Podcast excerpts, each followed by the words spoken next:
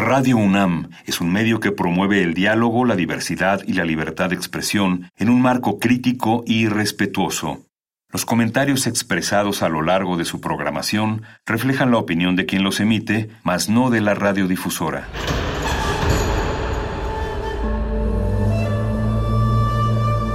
Un templo para la apreciación del ser mediante el sonido. mediante el sonido. Para nosotros. El sol sale durante la noche. Nuestros gritos llevan la mesura del silencio. Y el descontento está lleno de baile y risas.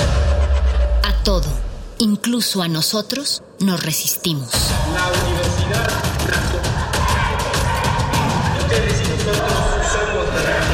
Resistencia modulada.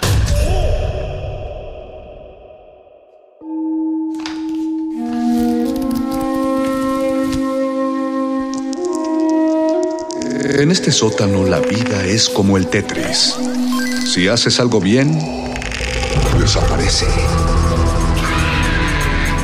Pero tus errores se acumularán hasta hacerte perder. Hay quien dice que la vida solo te da una oportunidad. Aquí, siempre tendremos otra vida. El calabozo de los vírgenes.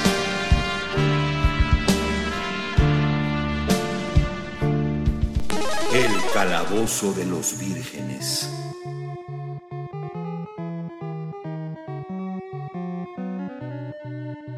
Buenas noches amigos de la Resistencia y buenas noches amigos de la friquería, señores que se meten a jugar juegos de mesa, señoras que se meten a jugar videojuegos, señores que ven caricaturas y señoras que ven anime. Bienvenidos al Calabozo de los Vírgenes, todo lo divertido de Resistencia Modulada va aquí.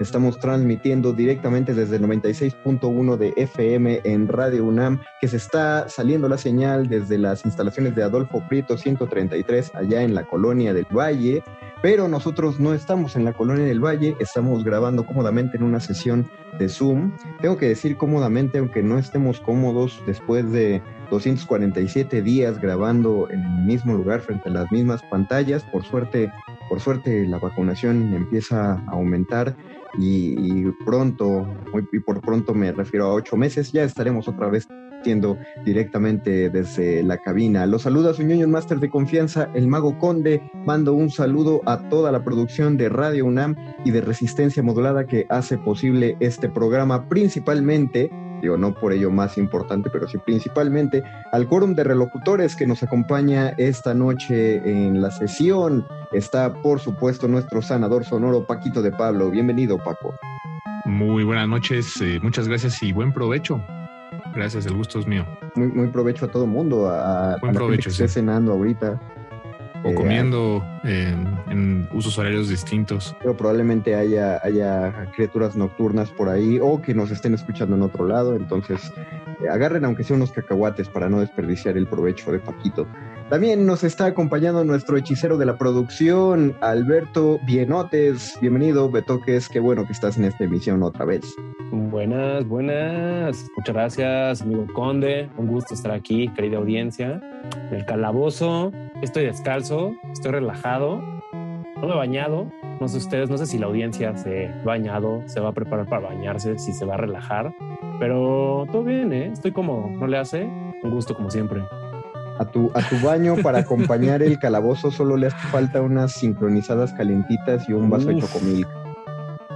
Pero unas sincronizadas, unas sincronizadas de con tortillina y Valentina. Eso lo hace extra, extrañoño. Sin No, no, no, no le metas el, no le metas el factor edad, porque solo déjalo infantil. Poquita Valentina entonces. Exacto. una embarradita un, tantito de perto al final, si quieres, ya le metes el, factor de tu edad. Y también esta noche nos acompaña otro experto. Por cierto, queremos agradecer a toda la gente que se comunicó con nosotros y que escuchó nuestra emisión ante anterior, o sea, la de hace dos semanas, que dedicamos a uno de los, de los de las películas de acción de los 80 a las películas de Arnold Schwarzenegger, porque el día de hoy, siguiendo esta línea de, estas películas que forjaron nuestros primeros hitos frikis antes de que se tomaran en serio las películas de superhéroes y las películas de alta fantasía. En este caso lo vamos a dedicar a la figura del actor Bruce Willis y para ello tenemos con nosotros al campeador de la escritura, nuestro querido Rodrigo Sariñana, invitado hoy como el experto en Bruce Willis, el Bruce Willisólogo, Bruce Willisólogo. Bienvenido, Rodrigo. Me, me, encanta ese, ese término, el Bruce Willisólogo. Siento que si fuera cualquier entrevista de trabajo y me declarara así, o sea, me darían el trabajo en ese momento. Esperemos que así sea. Yo también quiero pensar. Lo voy a intentar alguna vez. Y déjenme decirles que muy bonito su calabozo. Es la primera vez que tengo el honor de estar aquí. Y muy, muy cómodo, ¿eh? muy a gusto. Se ve que hay buenas cenitas. Se me antoja. La, verdad, recogimos un poco. Sí, Ay, güey. No lo hagan, o sea, me gusta cómo está y se me antojó comerme una maruchan seca. Limoncillo. nada, más, nada más tantita agua para que, para que amarre bien. Pero es que generalmente a, Beto le gusta dejar los calcetines en el suelo y nosotros ya nos acostumbramos, mm. pero no sabemos que las visitas lo van a tomar. Es muy de Beto dejar los calcetines en el suelo. También limpiarse los chetos en ellos. No, no, no, no, no, bueno, no, están mojados. Llovió un poquito. Todo un honor. Sí, el de lluvia. El honor es nuestro. Saludamos también a la audiencia que nos está escuchando. Muchas gracias. Queremos eh, hacer una, una, aclaración que se nos, se nos fue un tanto en nuestra emisión acerca de Arnold Schwarzenegger y la quiero decir a título personal. Digo, sabemos, eh, somos muy conscientes que estos actores masculinos blancos de Estados Unidos de los años 80 pues obviamente nacieron en, su contexto como sanos hijos del patriarcado y partimos del hecho de que todos ellos cometieron algún acto eh, desagradable a lo largo de su vida, ya sea tanto en políticas públicas como en alguna declaración hecha o en algún comportamiento que tuvieron. Lo sabemos, no es que no nos importe, o sea, eh, entra ahí el eterno debate de qué hacer con el trabajo de hombres monstruosos. Sin embargo, en este programa nos vamos a enfocar solo a lo que nos dejaron las películas, a, la nostalgia y el aspecto de cómo apreciábamos estas cosas antes de, que estas, de, que estas situaciones salieran a la luz pública y una que otra película también de la actualidad, por supuesto, porque la filmografía de Bruce Willis es, es amplísima, es enorme. Tú, tú en un porcentaje. A ver, Paco, Paco. No, eso, quería, quería decir que de hecho creo que es eh, mayor que la de Arnold Schwarzenegger, en la cantidad de películas en las que ha participado como actor. Digo, como para empezar ahí un, punto de partida y de comparación. Solo como actor, porque una cosa que me que me enteré en el lobby de esta sesión es todo lo que ha hecho Bruce Willis atrás de las películas. Fue una cosa que nos dijo Rodrigo. En cuestión de porcentajes, Rodrigo, ¿tú cuántas películas crees que conozcas en relación al 100% de Bruce Willis? no quiero quedar mal porque esto puede delatar qué tan Bruce Willisólogo soy. Pero yo creo que un 60, 70, 70 tirándole 80. Ahorita me voy a echar un, ojito al IMDb. Pero luego siempre, no, les pasa que siempre hay algunas que de repente dices como, claro, aquí salía Bruce Willis o aquí salía tal. Que por cierto, deberían de ser una película todos ellos. Arnold Schwarzenegger, bueno, ya les hicieron que sean de los expendables, pero creo que podrían ser otra retomando lo que dijiste sobre el disclaimer de Schwarzenegger que se llame Los hijos del patriarcado. Bruce Willis, Schwarzenegger, Steven Seagal, todos ellos. Pues ya existe algo, existe algo similar que es Sons of Anarchy, ¿no? Digo, no, no tiene estas personalidades, pero es un poco una televisión, una serie eh, de, criminales, eh, pero sí, muy del patriarcado, una telenovela como para, para mucha testosterona. Una, telenovela eh, para lágrimas. es el gran eslogan, una telenovela con mucha testosterona. que, por eso, que por cierto es curioso, nada más lo voy a decir porque lo aprendí esta semana, que una de las guionistas de, de Sons of Anarchy este, es la actual directora y guionista de la próxima película de Tom Rider, mm. que también va, a ah, también va a ser estabilizada por Alicia Vikander. Quién sabe para cuándo se estrena. Pero ya, te, ya esta semana, esta semana acabó su guion el que parece que se va a llamar Tomb Raider Obsidian, pero todavía no se lo corrigen. Entonces hasta ahí va la noticia. Pero bueno, no es nuestro tema. Angelina Jolie podría ser el tema en alguna de las otras emisiones, porque ha salido en una, ahora que, ahora que lo digo, ha salido en una buena cantidad de películas eh, pero será, será tema de otra ocasión. Si te dejamos la palabra Bruce Willis, ¿por qué, ¿por qué Bruce Willisólogo, Rodrigo? ¿Qué, ¿Qué te transmite a ti la figura? A mí lo este que me transmite es mucha reminiscencia, ¿no? Como muchos, o sea, los reruns que pasaban en los noventas, eh, pues tiene permanencia voluntaria, ¿no? Pasaban muchas películas de Bruce Willis y, y, me remite mucho a Goku también, porque era la misma voz, ¿no? En español, justamente. ah, wow, sí es cierto. Era Mario Castañeda, la voz. Y no sé, me, me, me recuerda mucho creo que de mis primeros acercamientos, aparte de como de Arma eh, Duro de Matar, perdón, eh, ubicarlo es también Mira quién habla. Lo ubico mucho en Mira quién habla porque es un gran uh. peliculón, o sea, la voz en inglés, obviamente la vi en español al principio, pero cuando la, la, empecé a ver en inglés, en Golden, que la pasaban en inglés, me encantaba, se me hacía hilarante que Bruce Willis fuera un bebé, ¿no? Es un, es un gran cast, una gran El contraste era brutal, el contraste era muy rudo. No, sé si te pasó a ti, pero, pero justo también cuando lo escuché en inglés, para mí fue un shock porque de entrada a ver la animación, ¿no? De cómo los, los labios están moviendo del bebé y entra como una voz de un fumador, así, como figura de Bruce Willis. La asociación es, es brutal. Pero lo chido es que no había no había eh, animación, o sea, era el bebé tal cual y pues no movía los labios porque no hablaba, era lo que pensaba el bebé. Era tipo Garfield. Exacto. no, no, no, habla y está. Pero curiosamente yo la primera vez que lo vi en inglés, o sea, yo todavía no sabía que era la, voz de Bruce Willis y no me remitió a, a, eso, probablemente porque no conocía tanto la voz de Bruce Willis en inglés. Pero en español también la eh, Castañeda, o sea, mantuvieron, eh, eso es una cosa que me gustaba mucho de las películas del 5, que, eran recurrentes, no importa en qué película estuviera Bruce Willis, era la misma voz, ¿no? Para que te, ya, te acostumbrabas. Lo que pasaba también con Schwarzenegger, justamente. Qué buena selección. las voces, o sea, él no, sé quién era la voz, la, la que conocíamos. De Creo que es el que hace a Johnny Bravo, ¿no? Creo. ah, puede ser. Tiene... ahorita checamos, pero. Qué lástima que no está. Qué, lástima que no está nuestra Amazona de la voz. Mandamos un saludo a Diana Nolan en esta emisión. Ella se tiene los datos del doblaje, los datos duros. Vamos, vamos directo a la, a la yugular, Rodrigo. Venga.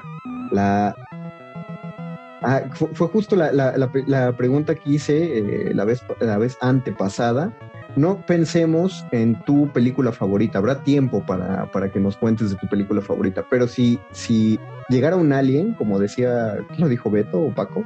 Si llegara un alien a la Tierra, Beto, y, y, te dice, quiero ver una película de Bruce Willis, pero para entender a Bruce Willis, ¿cuál es la primera película que tú lo mandas a ver? Híjole, creo que sí me iría al, al epítome de Bruce Willis para mi gusto, que o podría ser duro de matar, pero, pero yo creo, para mi gusto, que pondría Armageddon.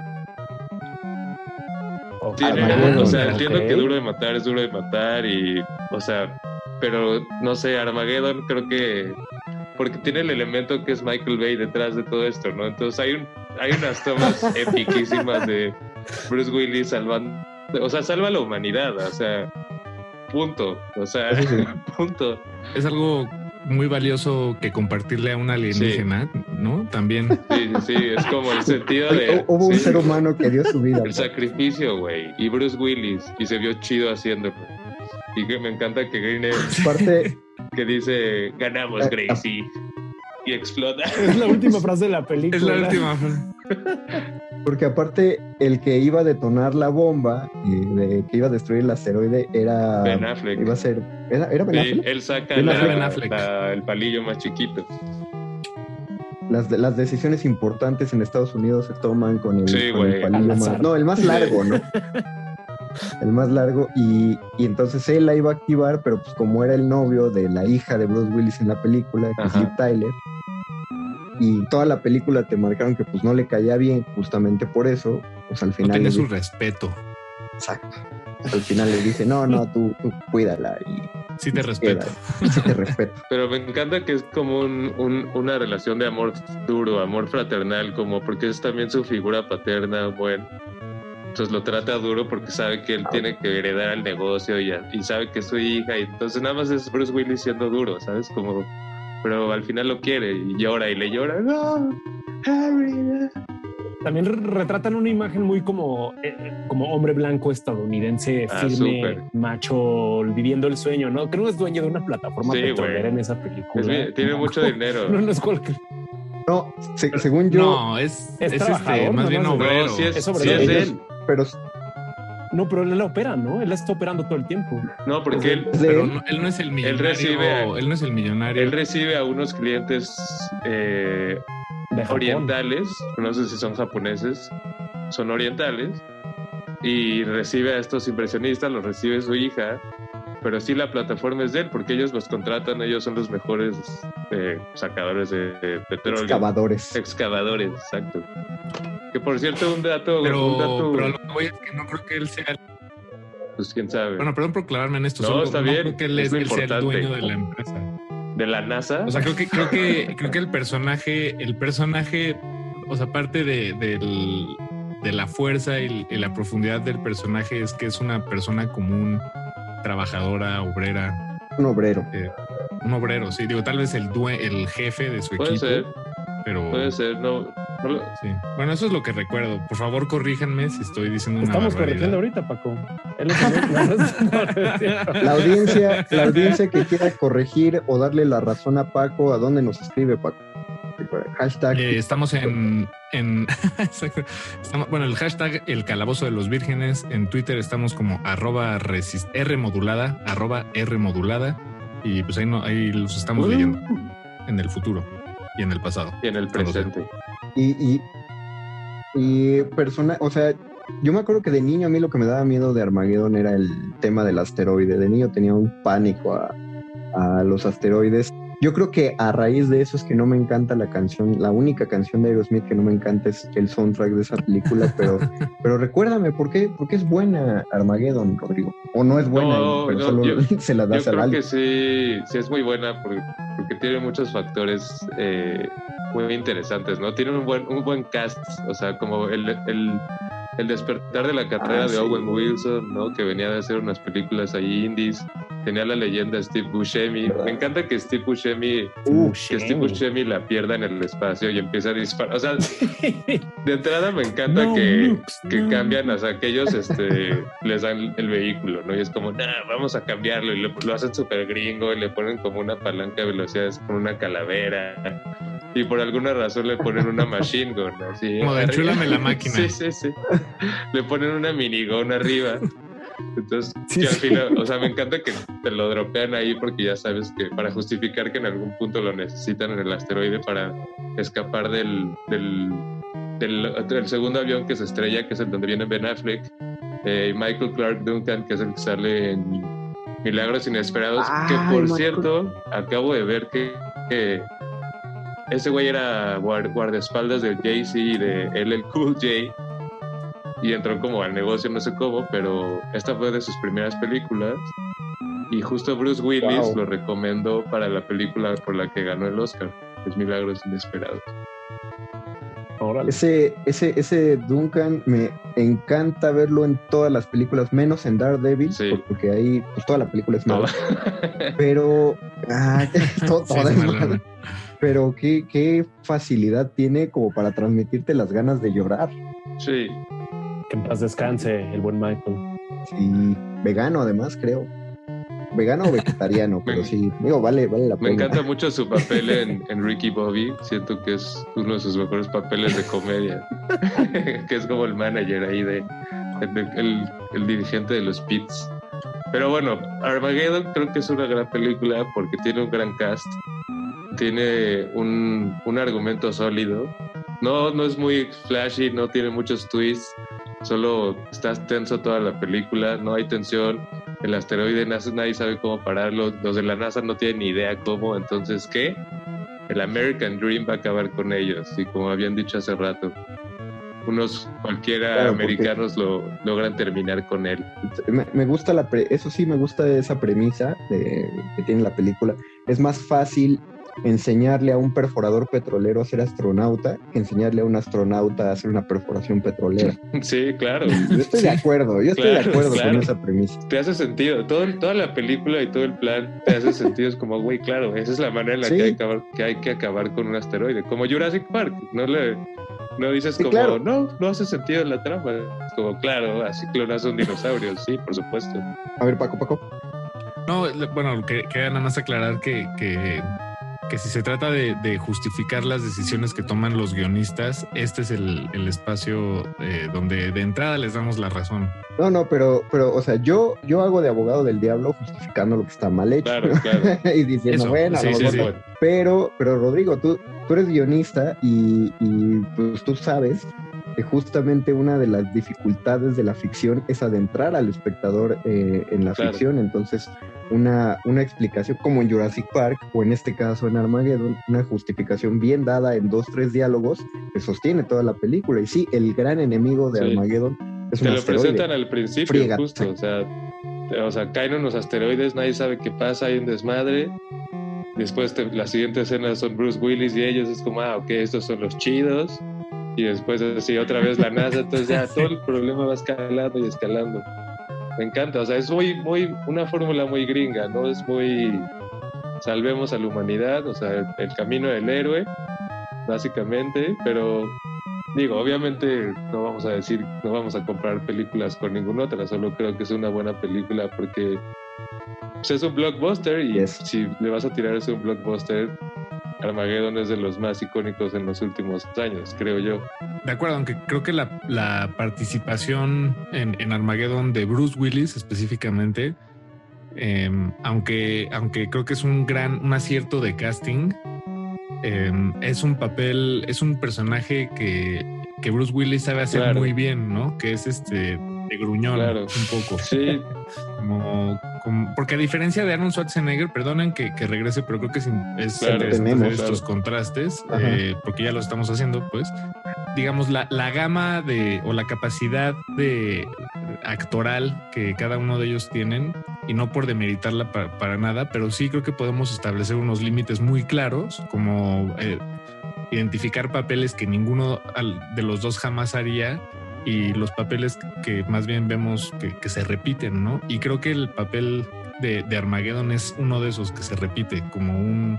Les llaman, eh, hay, hay, una, hay un término justamente, actores tipo, claro. que, que se, se usa peyorativamente, como para decir, ah, siempre hace lo mismo, pero, pero pues existe, es, necesario que, que, para algunos actores. Lo curioso, qué bueno que, qué curioso que lo digas Paco, porque yo pienso Bruce Willis no, no mueve su cara. o sea, puede, su actuación está en su voz, su, su, cara es muy la misma y ni siquiera una de las primeras cosas que, que, le enseñan a un actor es a abrir los ojos, ¿no? Porque los ojos son la expresión. Y Bruce Willis se pasa el 80% de sus papeles manteniendo esa mirada misteriosa, ojos entrecerrados, pero cuando lo oyes en Mira quién habla, pues es todo, toda la gama de, emociones que puede dar. Claro. Eh, incluso, bueno, otra película tal vez con otra gama distinta de emociones y que también es muy importante en la carrera de Bruce Willis es la de El sexto sentido, creo. Sí, creo que es de sus mejores papeles siendo, o sea, porque retomando lo que dicen de Bruce Willis y claro, ¿no? Si tú vas a hacer una película y sabes que el héroe es tal, tal, tal manera, pues a veces hay guionistas que lo escriben pensando en un actor. Hay muchos, por ejemplo, Dura, Matar y Arma Mortal tenían en mente a Mel Gibson y a, Bruce Willis y terminaron siendo, ajá, y, terminaron siendo uno, o sea, son como esos actores que sabes lo que te pueden dar y Bruce Willis es justo eso, ¿no? Con una simple expresión o un gesto te da a entender todo lo que quieres saber. Y creo que en el sexto sentido es uno en el que sí lo vemos un poco más vulnerable y como más confundido. Pues sí, la película es pues, M. Night Shyamalan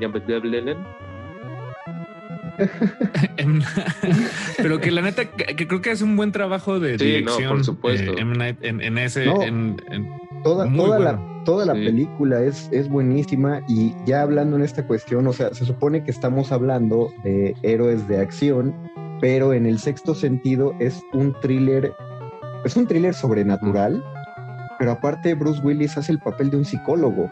Justo. O sea, no, no hay escenas de, de acción, lo más que tiene de acción es cuando él va a la tienda de antigüedades de, de su esposa y se enoja porque ella, porque ya cachó que ella está viéndose con alguien más y rompe una ventana. Pero ni siquiera lo ves romper la ventana, ¿no? Solo ves que la ventana se rompe y que él se está alejando, porque todavía no sabemos que es un fantasma. Por eso la gente se saca de onda, porque esta ventana se rompió de la nada.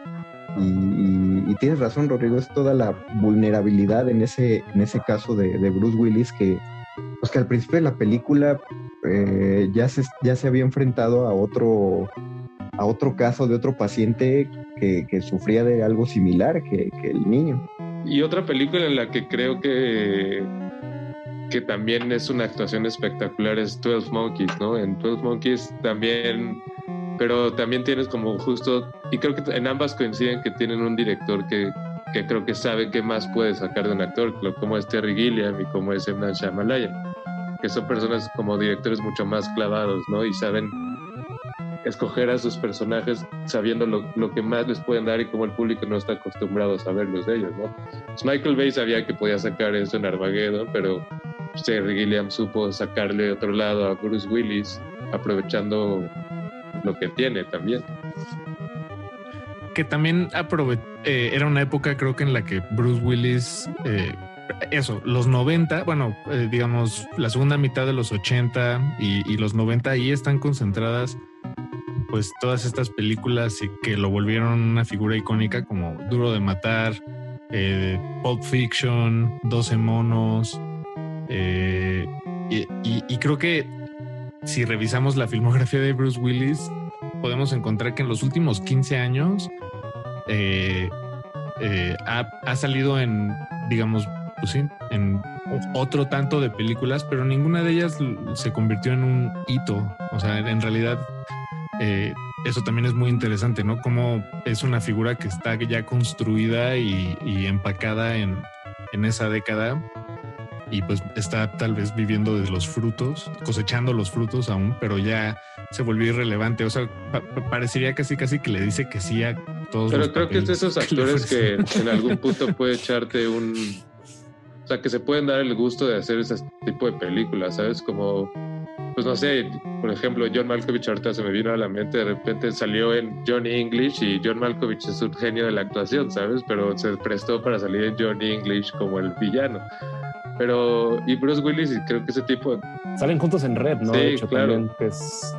y, bueno, ahorita me, me, acordé de otra película de Bruce Willis que tal vez no se le hubiera enseñado al alien porque el alien no sé cuál es la concepción del universo, pero el quinto elemento tenemos que, que dejarla ahí, ¿sabes? Ah. Como el quinto elemento es... Sí, claro.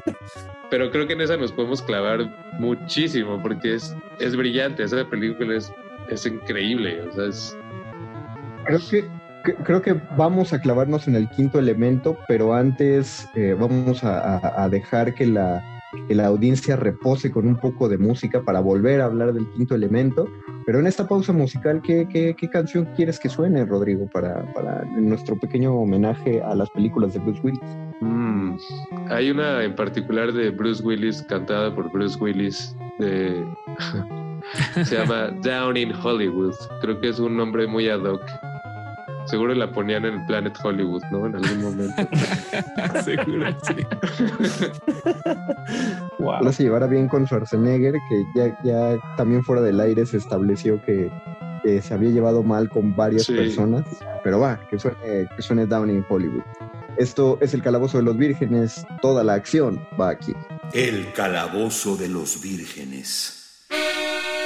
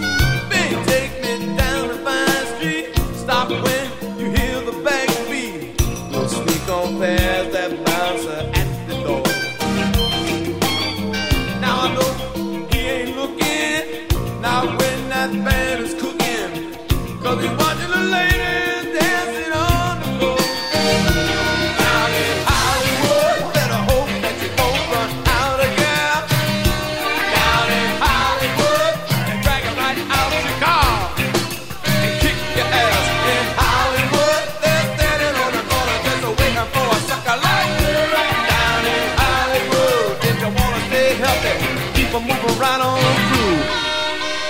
And this stuff just started flowing, and some girl she's showing everything she got.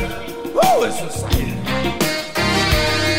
Oh, some men would give a week's pay if she would just dance down that way and say, "Baby, I'm gonna take you home with me tonight." Outside the streets are shaking. I hear a couple windows break Gonna let herself in jail tonight. For all the hookers trying to pull your coat, all the pimps reach out to cut your throat. There ain't no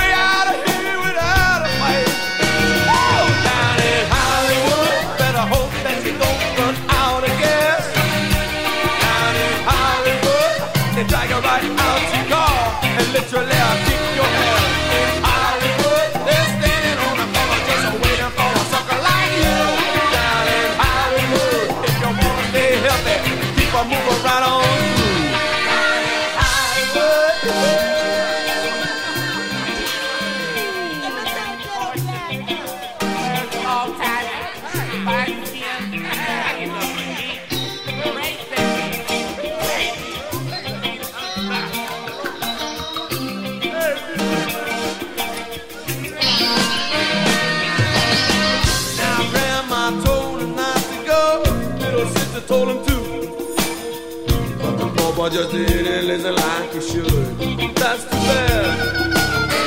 It's hot all the way from Burbank. Now they're gonna end up in the drunk tank. Some old man said, Well, that's the way it goes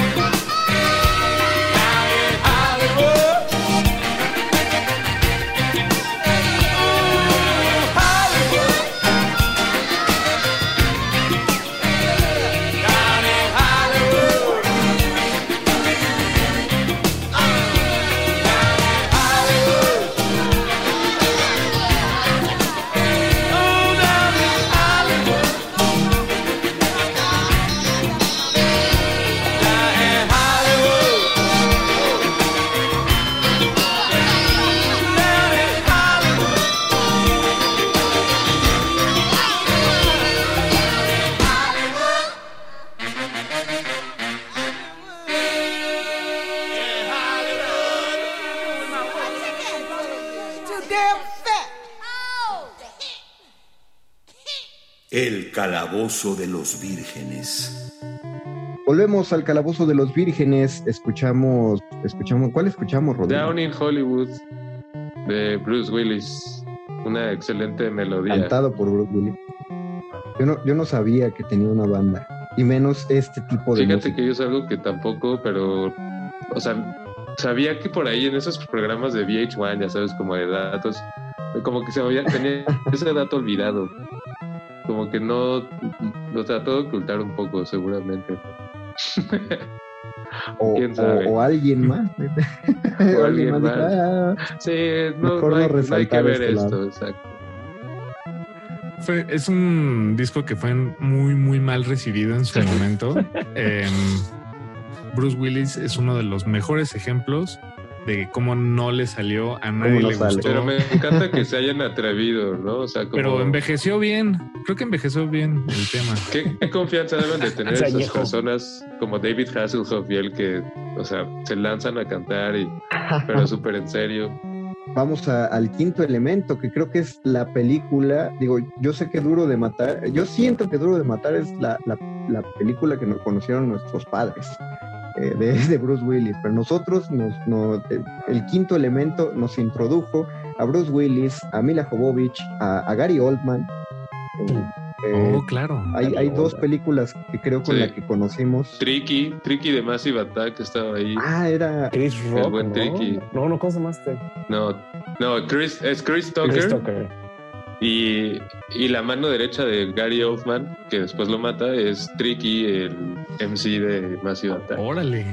Qué, qué, peliculón el, quinto elemento, porque aparte construyó, cuando la ves, tú sientes que estás viendo algo parte de un universo más grande que alguien más ya había planteado, pero no, de pronto es tan, se, mete tan de lleno a esa onda del futuro y del espacio que lo mismo que decíamos de Armageddon, lo compras de inmediato. Aparte me encanta que es, es de alguna manera la misma fórmula, ¿no? De este güey va a salvar el universo pero de una manera más cool. Se va a ver más cool, con vestuario más cool hecho por diseñador. Creo que es, eh, no sé si es Yves Saint Laurent el que hace el, diseño, perdón, no, no es ese güey. Eh, ahorita checamos quién es, pero es lo mismo, nada más que increíblemente diseñado, todo muy bien. Un mejor guion, o sea, más original, mejores actuaciones, pero igual Bruce Willis siendo hostil, cerrado, y solo vulnerándose porque se enamora de la persona más pura en el planeta, ¿no? Es y la llevo, güey.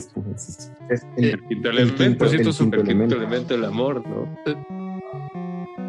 Y lo, lo, que, lo que mencionabas, Rodrigo, eh, el diseñador del vestuario fue Jean-Paul Gaultier. Perdón, sí. Gaultier. O sea, todo algo que también ahorita... Ah, pero perdón, no, no, adelante, adelante. Algo que también me, viene a la mente de la película, que creo que también ahora que hemos estado hablando, sobre todo lo que menciona Paco, que es como un poquito un, una firma, un trademark reiterativo en los roles de los personajes de Bruce Willis, es que es como este estadounidense ordinario, clase trabajadora, y ahí tiene un trabajo de taxista, ¿no? Justo es como taxista. un, taxista y justo salen como estos taxis amarillos como que se, son muy eh, emblemáticos o como, como una referencia a los taxis de Nueva York y él es un taxista que justo como en los primeros minutos de la película es despedido, ¿no? Pero lo que me encanta también es, perdón, Conde, por favor, sí. No, adelante, adelante. Que lo que me encanta es que, que también coincide algo mucho en que tiene un trabajo que es catalogado como de hueva, digamos, como detective privado en el último Boy Scout, pero todo viene de que antes era un agente en la CIA retirado en redes un agente lo hacía retirado. Siempre es algo retirado o como que lo corrieron por algo que no fue su culpa. Entonces tienen que recurrir a no él. seguir el reglamento. tienen que recurrir a él para que se rifa. Por pasarse de la raya. Porque de hecho arman toda esta cosa del concurso de la radio para pasarlo infiltrado. porque el mismo Muy complejo para pasarlo. El mismo presidente le pide la ayuda. O sea. Y él le dice que no. sí, güey. O sea, él le dice que no a todos porque él no quiere. Es tan apático que le están diciendo, no, es una misión para salvarme. Que curiosamente, el otro villano de la película también es un asteroide. Sí. o sea, es, Gary Oldman sirviendo a esta entidad extraña que nadie te dice qué es. Porque hasta, y nadie te explica qué clase de poderes tiene, porque en un momento habla por teléfono con Gary Oldman. No sabes cómo marcó el asteroide por teléfono pero cuando lo castiga le hace sangrar la cabeza. Creo que es como el mal, ¿no? Pero sabe. Debe ser como el mal y todo lo oscuro, o sea, como ese, esa manera de ponerlo ahí, pero es muy interesante. Aparte, algo que me gusta mucho también del quinto elemento es el soundtrack. Que lo que me encanta de ese soundtrack es que es el mismo que hace el soundtrack de GoldenEye. Y sí suena como muy ah. parecidos.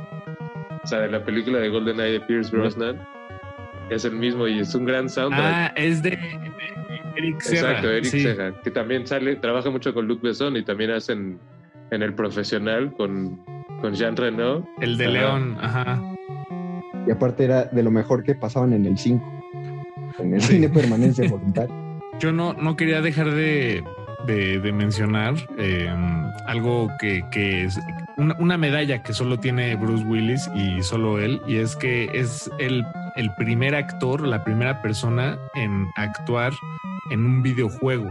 Sí. Uf. Ah, claro. El de Apocalypse. Apocalypse, sí, que era el 98. Fue del primer PlayStation y de hecho estaba era un shooter súper denso. Porque sí, era un shooter para estrenar su función de dual para el stick, no era como que el shooter con el que presentaban el uso del doble stick, del dual stick. Según yo, el PlayStation no todavía no tenía el dual stick, todavía se jugaba con cruceta en el control, pero sí me llamaba la atención que la portada de Apocalypse era Bruce Willis Apocalypse. Entonces yo por mucho tiempo dije, ah, es la adaptación en videojuego de una película que no he visto. Y todavía años después estuve buscando y me di cuenta que no existe esa película porque solo era el, el videojuego. Algo mencionabas tú, Beto, de cómo cedes los derechos de toda, o bueno, la sesión de derechos es distinta, ¿no? Para un videojuego que para una película.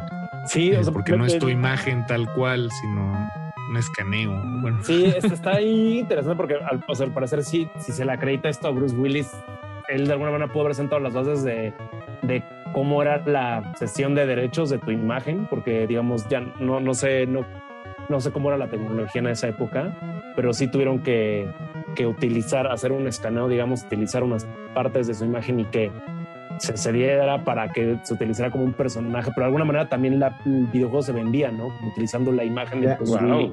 Fue un cruce ahí muy, muy, Bien muy emblemático que dejó ahí una marca ya había un poco una intuición de lo que era el motion capture eh, de, cuerpos porque lo empezaron con Mortal Kombat. O sea, al grado que el, sujeto que hizo a Johnny Cage se volvió una, un tipo de celebridad, pero en su cabeza él era más celebridad de lo que realmente era, justamente porque era el actor, él se vendía que había salido en Mortal Kombat, pero incluso prestó su imagen para luego hacer otro de los de las tantas de los tantos clones que hubo de Mortal Kombat. Un juego espantoso ni me acuerdo el nombre. Eh, pero sí eh, creo que no, no había no había tan precedente de capturar la imagen de una persona Deberían de poner a Mortal Kombat como personaje escondido en el nuevo Mortal Kombat a, Bruce Willis perdón. Ah, sí, sí, sí, sí. Willis. pues pues ya que lo mencionas y el último dato, bueno, aparte de que Mortal Kombat ya tiene, tuvo a Robocop, el, de los 80, ya tuvo a Terminator, tuvo a Depredador.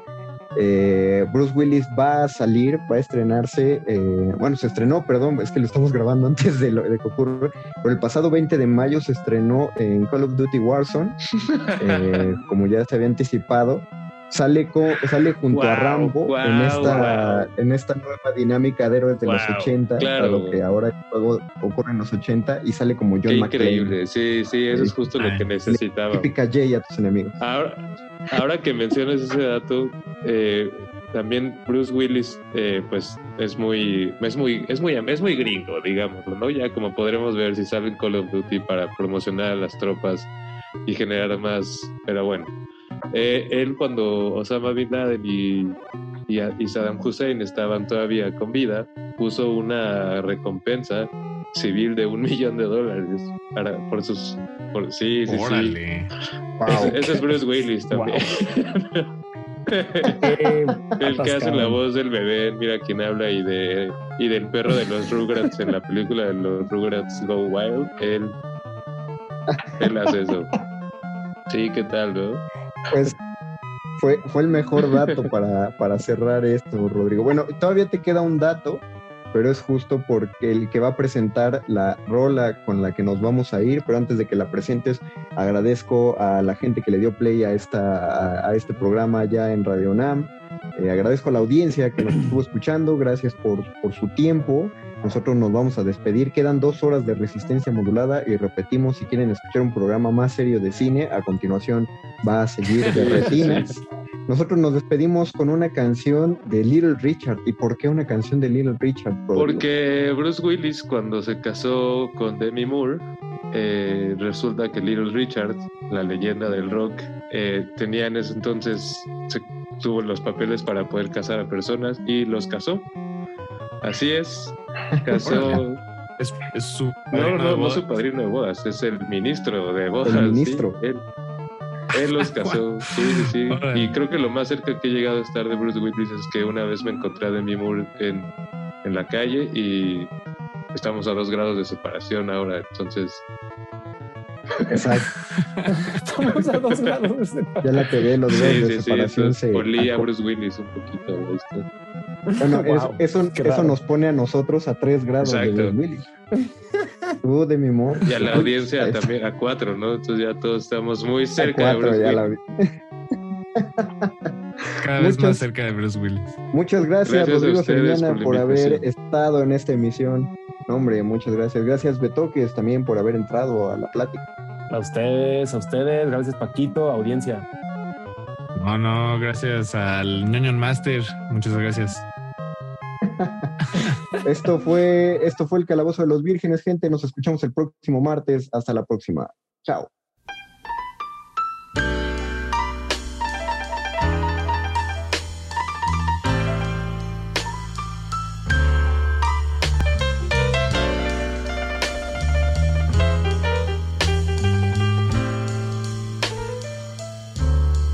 People are talking all over town. They say you're tired of me. You're gonna put me down.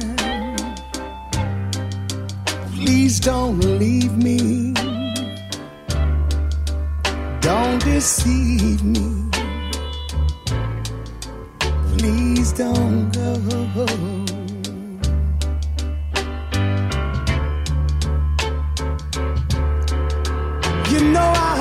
Love you. You know it's true. That's why you treat me the way you do. Mm, honey, don't leave me. Don't deceive me.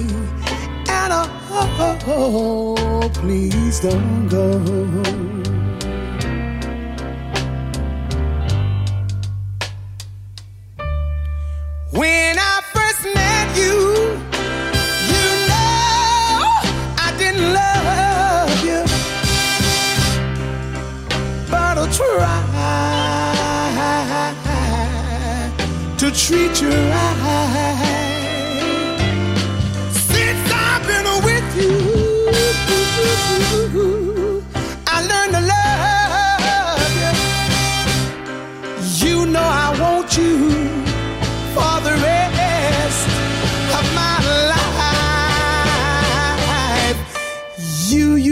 Call me your little lover boy.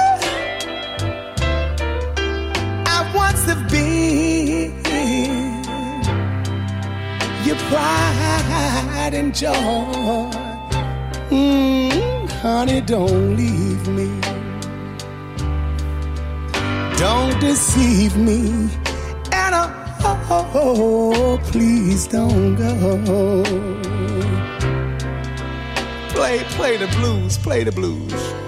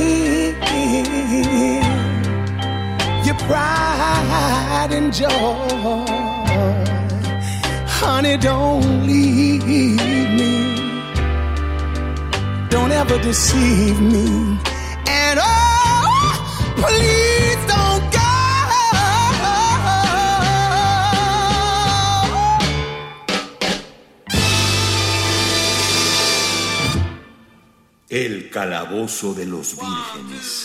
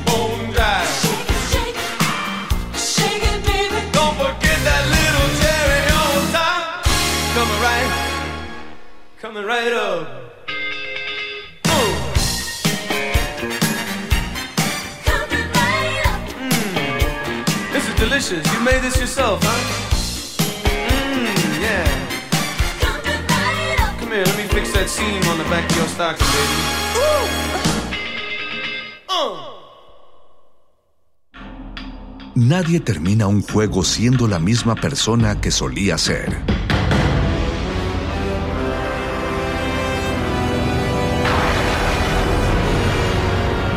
Seamos alguien más.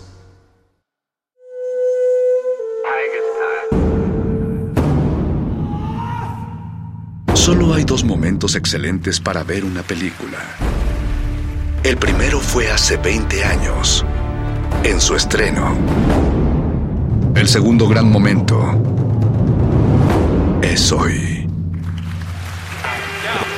De retinas.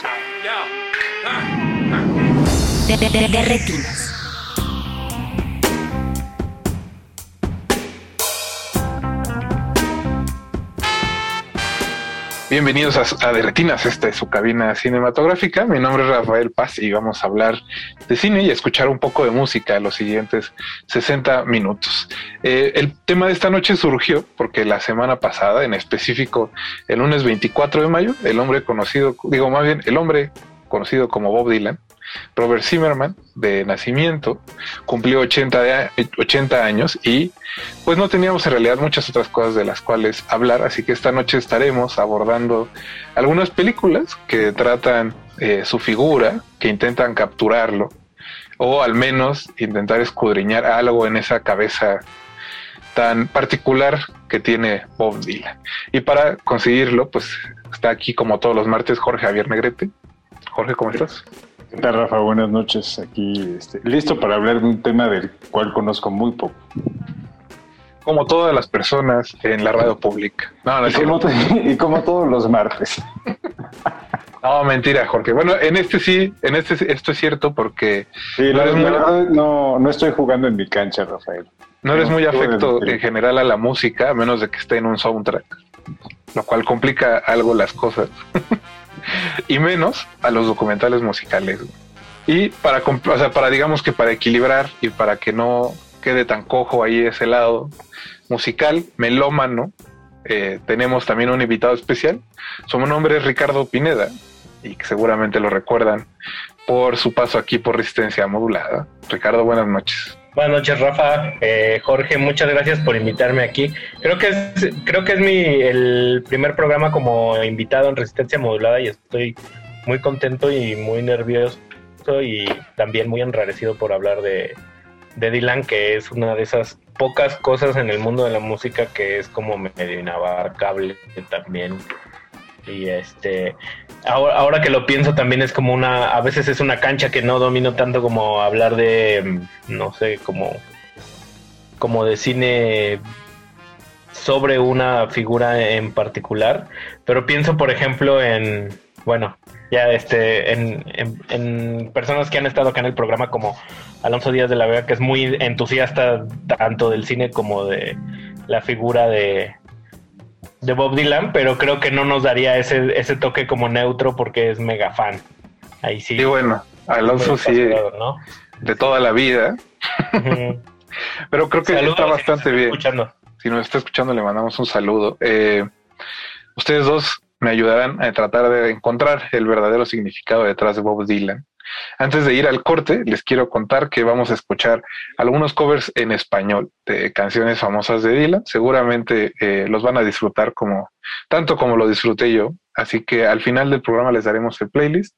También quiero agradecerle a Mauricio Orduña, que se encarga de editar este programa, y a todo el equipo que hace posible su transmisión. Y antes de terminar con los anuncios parroquiales, recuerden que nos pueden contactar en Twitter como arroba R modulada y en Facebook como Resistencia Modular. A mí me pueden mandar un tuitazo o alguna mentada de madre, porque seguramente diremos alguna burrada en los siguientes 60 minutos. A Twitter, arroba Pasespa. Creo que a Jorge lo pueden encontrar como arroba JJNegretec y el de Ricardo ha cambiado un par de veces y creo que ahora es como de compañía de gas. Algo así, ¿verdad? Arroba, arroba Pineda y Aguilar. Es Eso. como inspirado en los despachos jurídicos y contables. Mira, él, así que Ricardo lo dijo mejor. Así que vamos a ir a un corte y no se despeguen. Recuerden que están en Derretinas. De retinas.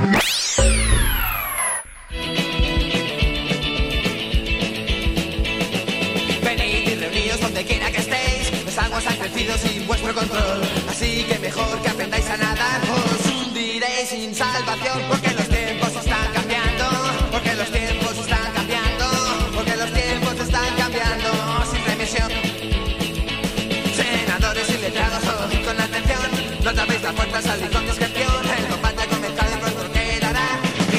señales para comenzar,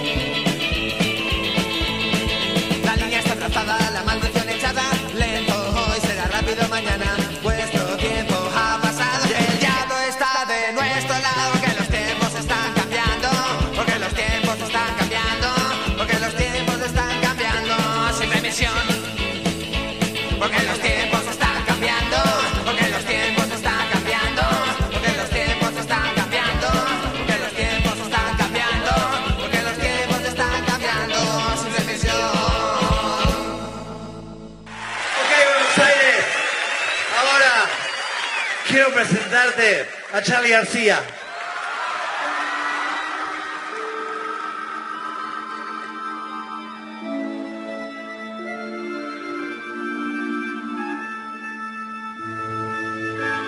Venden postales del ahorcamiento, pintan los pasaportes de marrón y se maquillan los marineros. El circo ya llegó. Viene el comisario viejo con una mano dentro del jean. Tiene una en la cuerda floja, la otra no la vi. Y las patrullas de antidisturbios necesitan un lugar hoy. A la observan desde la calle de la desolación.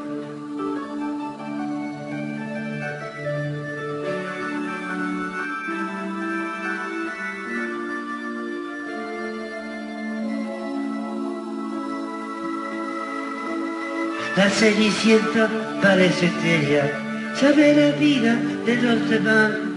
Tiene una mano de Bette Davis, otra detrás del jean.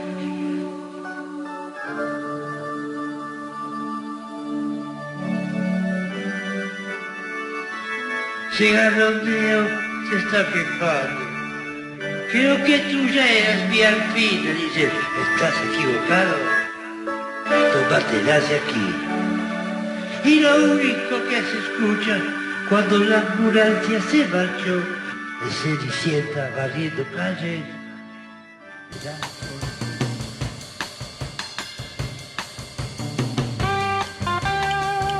Estamos de vuelta en su cabina cinematográfica y como les contaba al inicio, vamos a estar platicando de algunas de las películas que tocan la figura de Bob Dylan, quien cumplió 80 años de vida y eh, pues curiosamente no ha habido, no hay todavía ningún documental sobre su premio Nobel, que es quizá lo más eh, polémico que le sucedió en las últimas etapas de su carrera, pensando en, en dejar de lado un poco eh, su etapa cristiana, de la cual no vamos a hablar esta noche.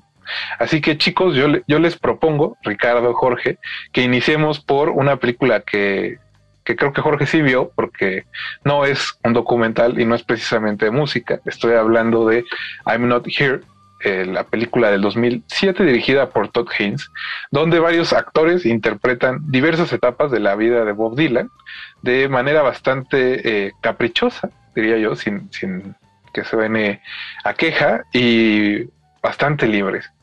Jorge, estábamos tratando de acordarnos antes del programa dónde la vimos por primera vez. Yo pensé que la había visto junto a ti, pero resulta que no, que fuiste a otro lado a verla y que lo que sí recuerdo es que en ese entonces, en el 2007, a los dos nos gustó bastante. Entonces, bueno, cuenta, cuéntame un poco cuál es tu opinión de esta película de Todd Haynes. Digo, creo que en su momento eh, mm, nuestro, bueno, en particular mi desconocimiento de la figura de Bob Dylan era eh, no muy diferente al que tengo actualmente porque mm, la, la película de Todd Haynes no, no fue, digamos, como, como un punto de partida para adentrarme en, en la figura de, este, de Bob Dylan. Aunque no te guste mucho Bob Dylan, recuerdo que tenías un CD que te gustaba poner en las reuniones en tu casa de éxitos de Bob Dylan. Ah, pero ese era de mi papá. Ese era de mi papá y era nada más, eh, eh, era nada más para hacerle al, para hacerle al güey, la verdad, porque este era de, es que le gusta, ¿qué le gusta a mis compañeros? Porque siempre era un tema poner música en Para que. Alonso Ah, se claro. sintiera cómodo.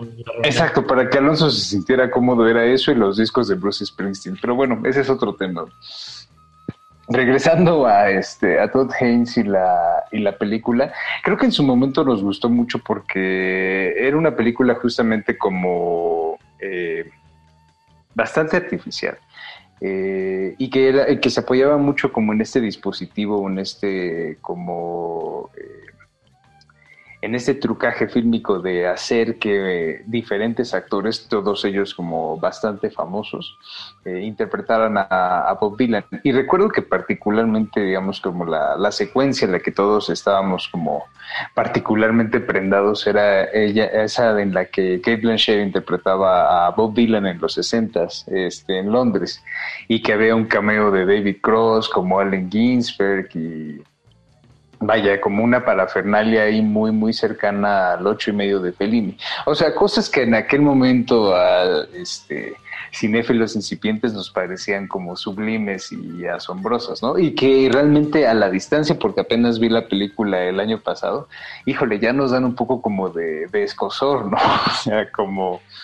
eh, ¿Qué estaba tratando de hacer exactamente Todd Haynes? Que sabemos que es un que es un cineasta en general bastante bueno y con un ojo muy muy particular eh, para la para la semiótica particularmente, ¿no? Que muchos de sus trabajos están como imbuidos y contagiados de esa de ese amor que tiene, digamos, por por añadir como ciertos significados o ciertos mensajes encriptados eh, en las películas sin hacerlas necesariamente como eh, complicadas.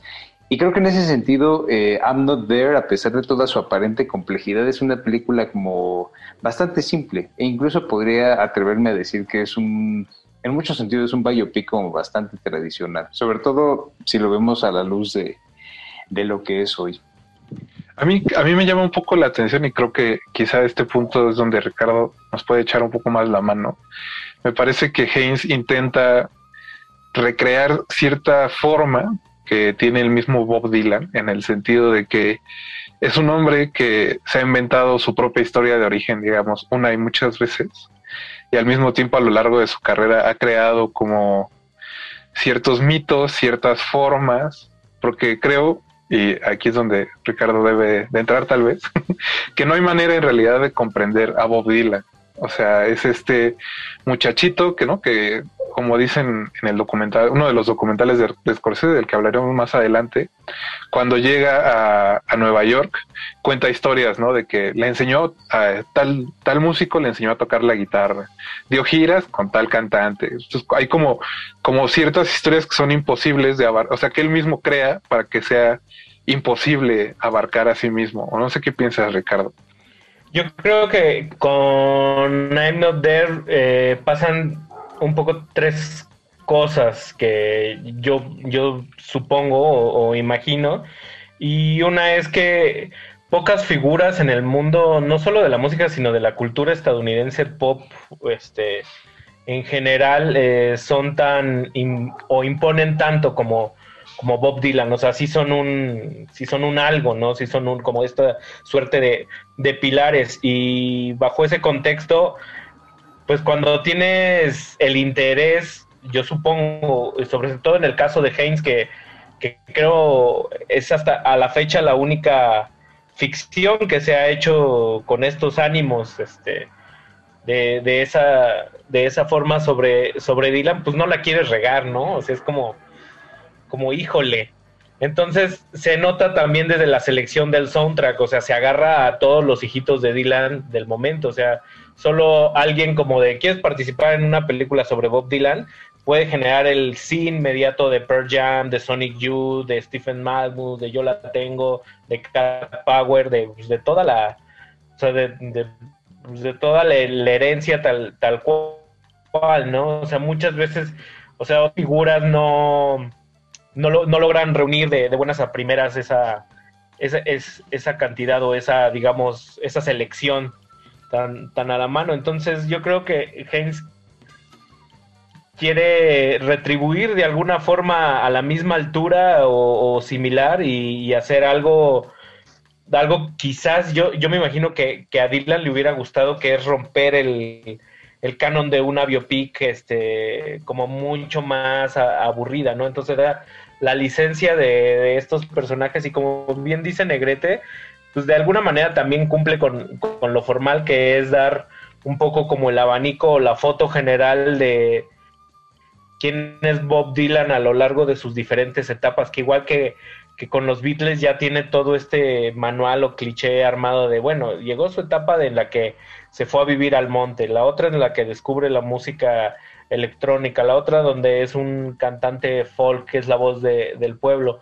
Y un poco el título hace alusión a, a un extracto de una de sus canciones que es I'm Not There, entonces creo que juega un poco con guardadas proporciones con lo rulfiano también, o sea, como no estoy ahí, pero somos nosotros y somos todos, entonces creo que ahí hace un juego como de, de reflejar la identidad de, de Dylan en, en, otra, en otras personalidades, ¿no? O sea, como diciendo, también, son los, también somos nosotros y también son los otros. Y creo que al final de la película lo que pesa mucho el hecho de que Haynes sea fan y que también esté muy apegado al mundo del, del videoclip. Creo que esa factura se siente, se siente mucho ahí, ahí también, ¿no? O sea, eh, Todd Haynes empezó también como, como director de videos musicales de toda la, época grunge, este, que pues de alguna manera llegan a, a abrevar la estructura de, canción pop, folk, con un poco más de sustancia y la convierten en, en otra cosa. Creo que Haynes en el cine hace, hace eso también. A, a mí, a mí, de hecho, este, me parece que es de esas películas que gustan mucho la primera vez que la ves, ¿no? Por la forma, por las ideas, por cierto atrevimiento que toma y que la, o sea, una segunda repasada o regresar a ella años después, eh, pues te pone ya, como dice Negrete, ¿no? Pones la mirada con más atención. Yo puedo decir que, por ejemplo, eh, eh, toda la historia que involucra a Richard Gere me parece un poco fuera de lugar, ¿no? Más allá de que interprete este Bob Dylan que, como dices, ¿no? Ha desaparecido un poco de, de la arena pública. O también me pasa que, o sea, ver a Christian Bale intentando hacer a Bob Dylan, sobre todo cuando se intercala como con Kate Blanchett, que como ya lo decía Negrete, creo que Kate lo hace increíblemente bien, ¿no? Eh, hay escenas donde sí se mimetiza como, como Dylan, ¿no? Pensando Sí, en que... sí se lleva la película, ¿no? Ajá, en que, en que ese material en específico, el que le tocó a Kate Blanchett, eh, tenemos un documental para verlo, ¿no? Y como para compararlo. Entonces Kate creo que lo hace increíble, pero pues eso chicos, antes de irnos al corte, de los muchos Dylans que hay en I'm Not Here, eh, ¿cuál es su favorito? A ver, bueno Jorge, tú ya dijiste cuál, entonces ¿cuál es el que menos te gusta? El que menos me gusta, eh, híjole, yo creo que eh, es difícil, ¿eh? porque ninguno me gusta menos. Em, creo que en todo caso, el, que se siente más incómodo en, en la piel de Dylan parece ser justamente Christian Bale. O no sé si sea porque es este porque tiene que fingir ser un hombre muy religioso. No lo sé. Puede ser, puede ser, eso siempre es complicado. Eh, ¿Tú, Pineda? Yo también definitivamente Richard Gere porque además de... es, es difícil siendo fan de Dylan y conociendo el pasaje cuando cotejas y por mucho que lo quieres tratar de empatar en la libertad eh, creativa, tanto actoral como de, como de dirección no cuaja. O sea, al final ni, ni siendo la antítesis ni como ironía cuaja, cuaja bien para, para hablar de esa, esa etapa de, de- Dylan, que parece es de las etapas más interesantes o sustan- sustanciosas, ¿no? O sea, como, como alguien, fue, fue, digamos, fue de los primeros grandes artistas, o sea, en, al- en algún momento, creo que cuando alcanza la cúspide de forma eléctrica, pues, pues alcanza a ser como algo, algo similar o, o mayor a un Elvis en su momento, y agarra y se, se mete al bosque y se deja crecer la mata y se como que envejece 30, 40 años de un golpe y eso siendo Gear alguien, un actor maduro, como que ni le da, o sea, se siente ahí, o sea, siento, siento como un descuido, descuido total, a pesar de que haya sido como de forma deliberada. Sí, creo que tienes razón, Ricardo. Yo nada más, antes de ir al corte, eh, les recomendaría que hicieran una especie de doble función con, o sea, I'm Not Here, que es la película del 2007 de Todd Haynes, con la ópera prima del mismo director que se llama Superstar, de Karen Carpenter Story, que es una reimaginación de, la, de los últimos días, de los últimos meses de vida de Karen Carpenter, la baterista de los Carpenters. Nada más que esta película está hecha con muñecas y sobre todo durante muchos años, y creo que todavía es imposible encontrarla en formatos físicos o en streaming, porque uno de los Carpenters, digo, el, el Carpenter sobreviviente, se ha empeñado en bloquear esta historia sobre su hermana y sobre los últimos días de su hermana, bastante tormentosos, pero para buenas noticias de ustedes, eh, la pueden encontrar sin ningún problema en internet. Entonces, si le ponen Superstar de Karen Carpenter Story, la hallan, dura 40 minutos, entonces yo sugeriría que se avienten las dos de corrido y con ese consejo vamos a ir a un corte y regresamos, no se despeguen, recuerden que están en Derretinas. De.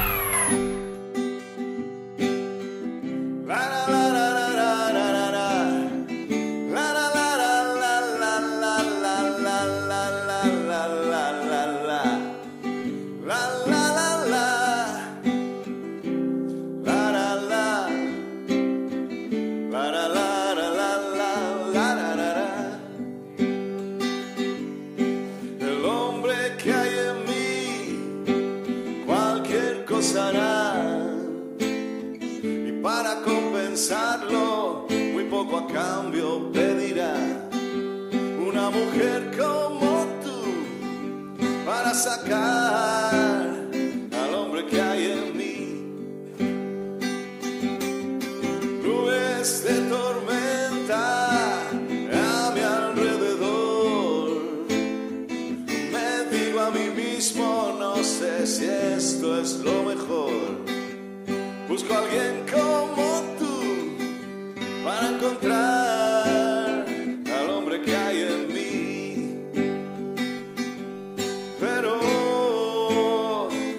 tan hermosa. Saber que andas por aquí, sentir el corazón como explota, tan solo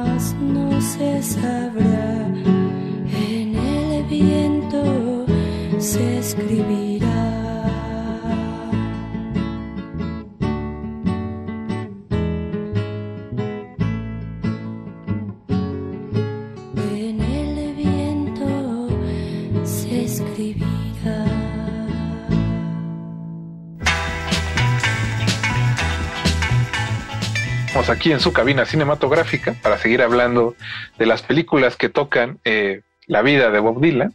Antes de ir, eh, antes de seguir, digo, recuerden que nos pueden contactar en arroba R modulada, en Facebook como Resistencia Modulada y los invitados de hoy pueden encontrar a Jorge Negrete como arroba JJ Negretec y a Ricardo Pineda como arroba Pineda y Aguilar. Eh, cuéntenos cuáles son sus películas favoritas de Dylan o sus documentales favoritos y si tienen alguna canción que les fascine o que sepan la historia, pues también cuéntenos ahí en Twitter. Eh, chicos, ya repasamos I'm Not Here de Todd Haynes. Creo que sigue el turno de, de alguno de los documentales. Creo que, Negrete, tú no viste Don't Look Back de, de esta película de 1967 dirigida por D.A.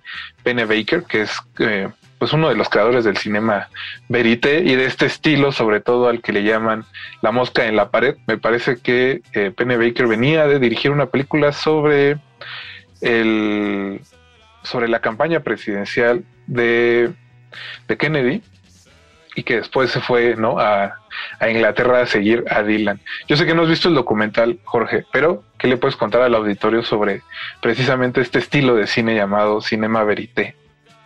Pues justamente como dices, hay una, una intención eh, como de no intervenir eh, directamente sobre lo que se está filmando.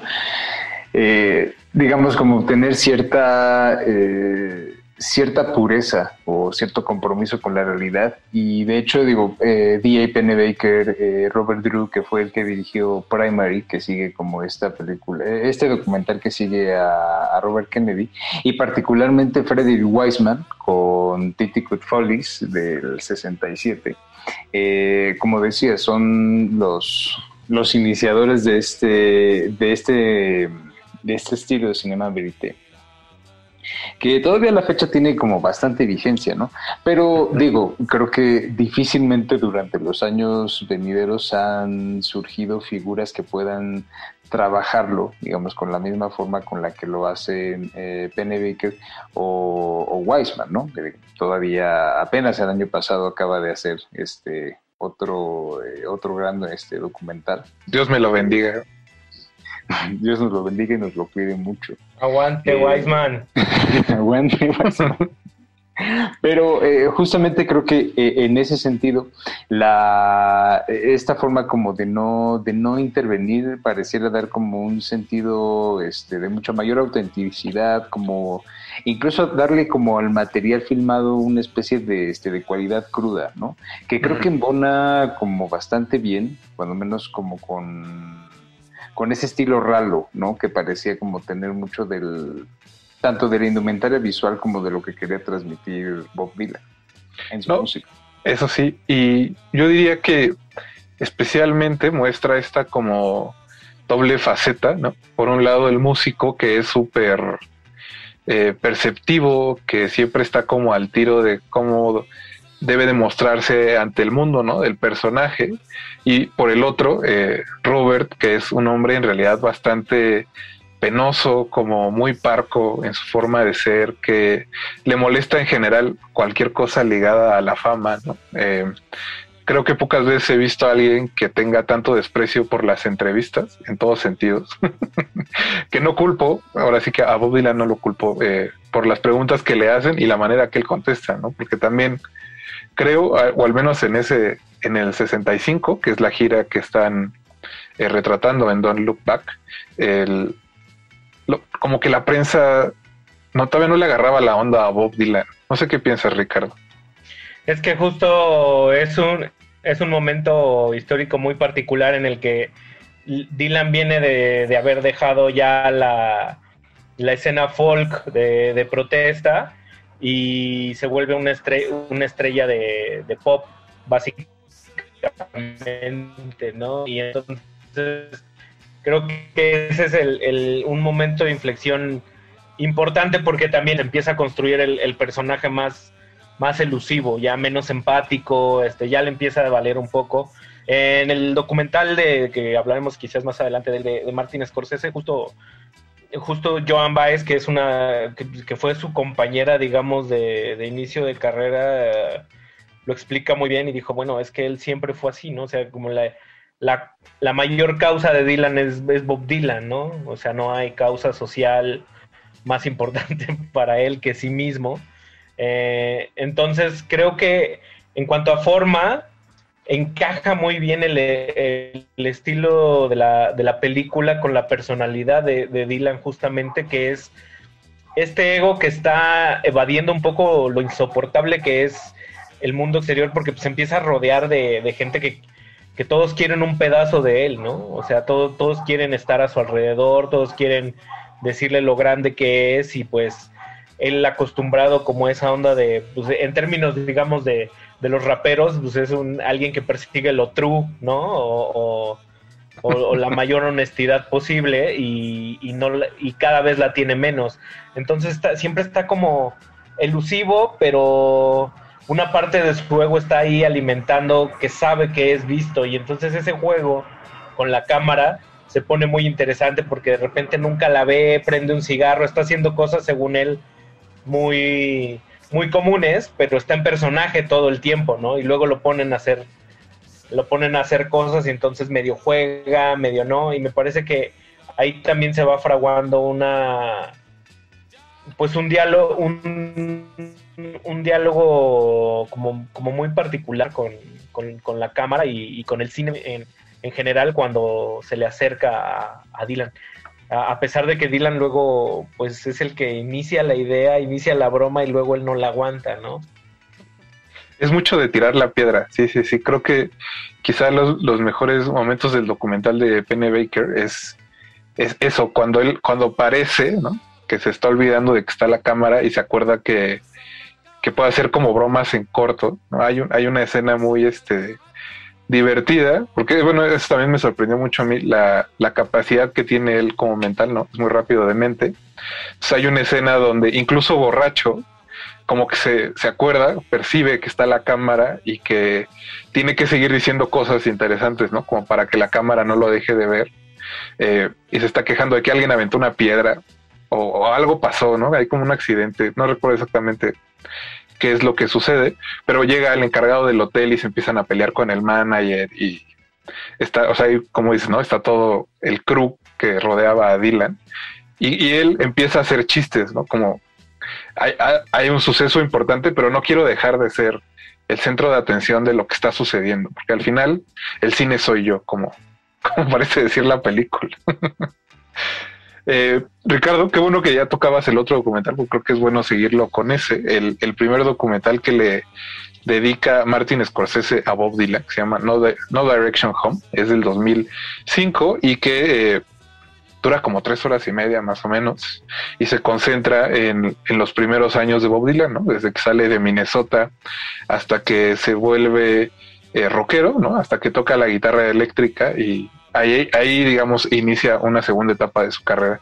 Pero eh, es, es creo un buen complemento ver, ver Don't Look, Don't Look Back y luego No Direction Home o al revés, ¿no? Dependiendo cómo le quieran entrar a la cronología. Pero justo qué piensas de ese documental de Scorsese? Creo que de todos es quizá el más el más interesante. Yo me iría ahí como punto de partida siempre a recomendarlo, tanto para la figura, sí, totalmente para la figura de Dylan. Y tiene un juego narrativo que me parece muy pertinente, que es justo este momento que hablábamos, ¿no? De cuando él toma la, la guitarra eléctrica, está pasando por esta gira en, en- en Inglaterra y va a empezar un concierto y alguien le grita Judas, ¿no? O en la calle la gente le dice, ¿puedo ver tu mano izquierda?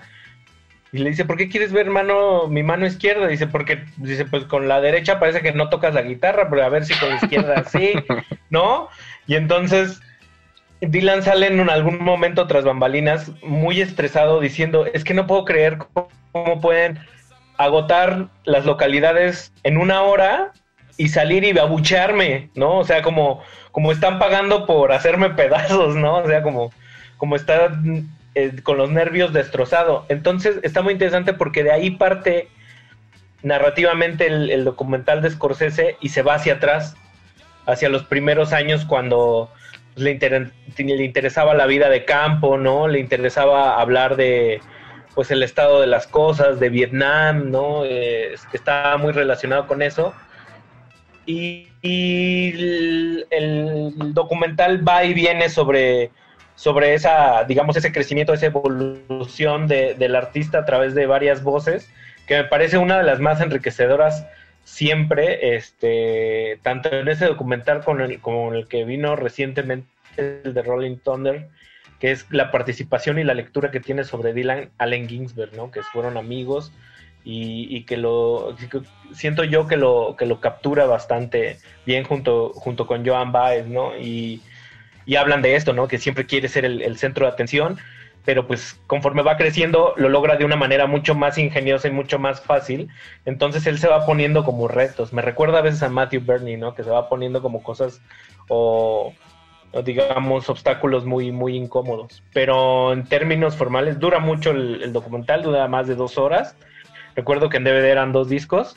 Me parece que es la, la entrada. O sea, yo podría prescindir de los demás si no fuera fan de Dylan para bien de para saber bien de qué se trata Bob Dylan, porque además hay una, hay unas partes muy hermosas donde donde se graba el proceso creativo y creo que a mí me parece lo más rescatable que hay en el cine de sobre Dylan. Hay una parte donde va como a una especie de plaza y hay unos letreros y empieza a hacer poesía a partir de o sea, lo que tú decías, ¿no, Rafa? Como, como de la agilidad mental, va construyendo fraseos y va jugando con eso hasta que el lenguaje da al límite. Y el ojo de Martin se convierte como...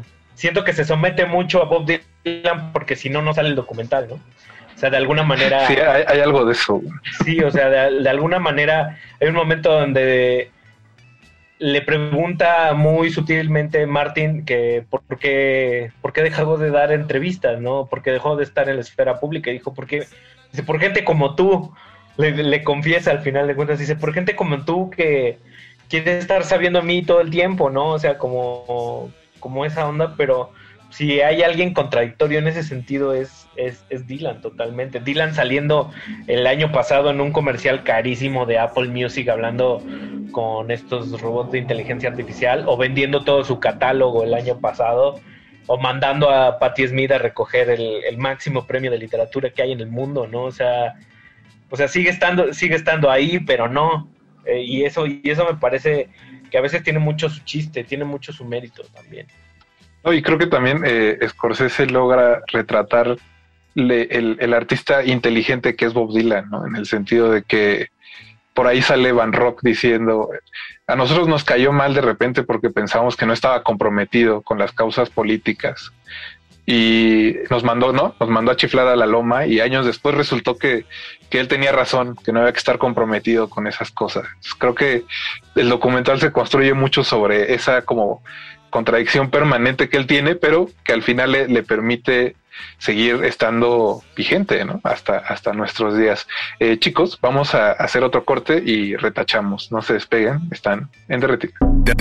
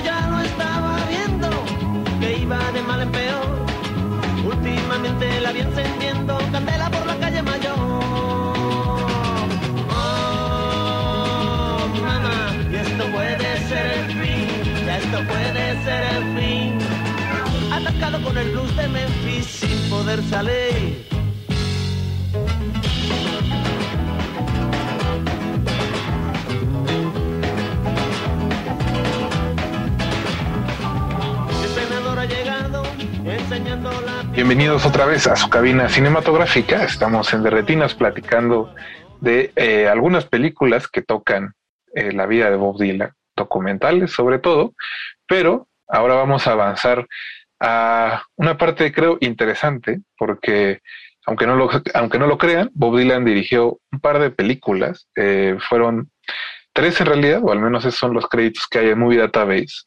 Dos son documentales de sus giras, el primero Bob Dylan Circus Movie y luego It, The Document, que es eh, este, esta gira por Inglaterra de la cual ya hablábamos un poco y que como Ricardo decía, es el concierto en el que alguien le grita Judas por dejar el folk y empezar a tocar la guitarra eléctrica, lo cual creo a la distancia es un poco chistoso porque pareciera, Ricardo, que siempre hay como esta necesidad de validar un género contra el otro, ¿no? Como cuál es el más puro, cuál es el más contestatario, y que al final eso Dylan le, le hacía lo que el viento a Juárez, ¿no? Sí, justamente, y en la carrera de, de Dylan está muy palpable eso, ¿no? O sea, cuando, cuando los folks lo abrazaron se volvió rockero, cuando los rockeros lo abrazaron se volvió country, ¿no? Cuando lo, cuando se convirtió ya en una estrella global, la jugada era que fuera hacia la otra dirección y se hizo más global, ¿no? O sea, este, este video del que, ho- que hoy es un meme donde todos salen cantando una cosa We Are the World, varios artistas Cindy Lauper y así, y el suma a Bob Dylan es Bob Dylan callado viendo al vacío, ¿no? Este, y hasta volvemos a lo mismo, y hasta los días de recientes, sus, sus últimos discos son, se fue, se fue a cantar covers de Sinatra, ha, ha tenido una etapa hipercristiana, ¿no? Eh, o católica, no sé, no sé bien ahí tú, tú si tú sabes mejor. Podríamos decir que es cristiano. Ya, ándale, sí. Y, y pues también hasta los últimos días con lo de los premios, ¿no? Y la venta de su catálogo. es un hombre chistoso y creo que parte como de ese de ese de esas muchas facetas de las que hemos hablado en este programa que tiene Bob Dylan es el hecho de que ha dirigido la tercera película de la que les iba a comentar y de la que es director que se llama Renaldo y Clara que es de 1978 y que eh, les voy a leer una cita de Alan Ginsberg que él aparece en la película sobre eh, cómo la hizo Bob Dylan Alan Ginsberg dice que está construida de una manera muy interesante. Lo que hizo Dylan fue filmar alrededor de 110 horas de película o más y miró todas las escenas. Luego puso todas las escenas en fichas, de acuerdo con algunas ideas preconcebidas que tenía cuando dirigía el rodaje, a saber, temas, Dios, rock and roll, arte, poesía, matrimonio, mujeres, sexo, Bob Dylan, poetas, muerte tal vez 18 o 20 preocupaciones temáticas. Luego también puso en fichas todos los diferentes personajes, así como escenas.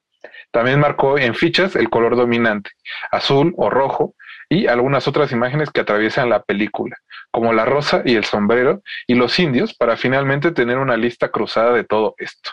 Y luego lo repasó todo de nuevo y comenzó a po- a componer temáticamente, entretejiendo estas referencias compositivas específicas dentro y fuera de la película. Entonces es compositiva y la idea era no tener una trama, sino tener una composición de esos temas. Es una película de pintor y fue compuesta así. Cada vez que lo veo, que la veo, se vuelve más lógica, no racional, sino lógica. ¿Qué piensas, Jorge, de estas palabras de Alan, Alan Ginsberg sobre Renaldo y Clara? Qué intrépido el, el señor Ginsberg, ¿no? Y- Creo que sabía usar las palabras. Sí, sabe, sí, sí, por supuesto.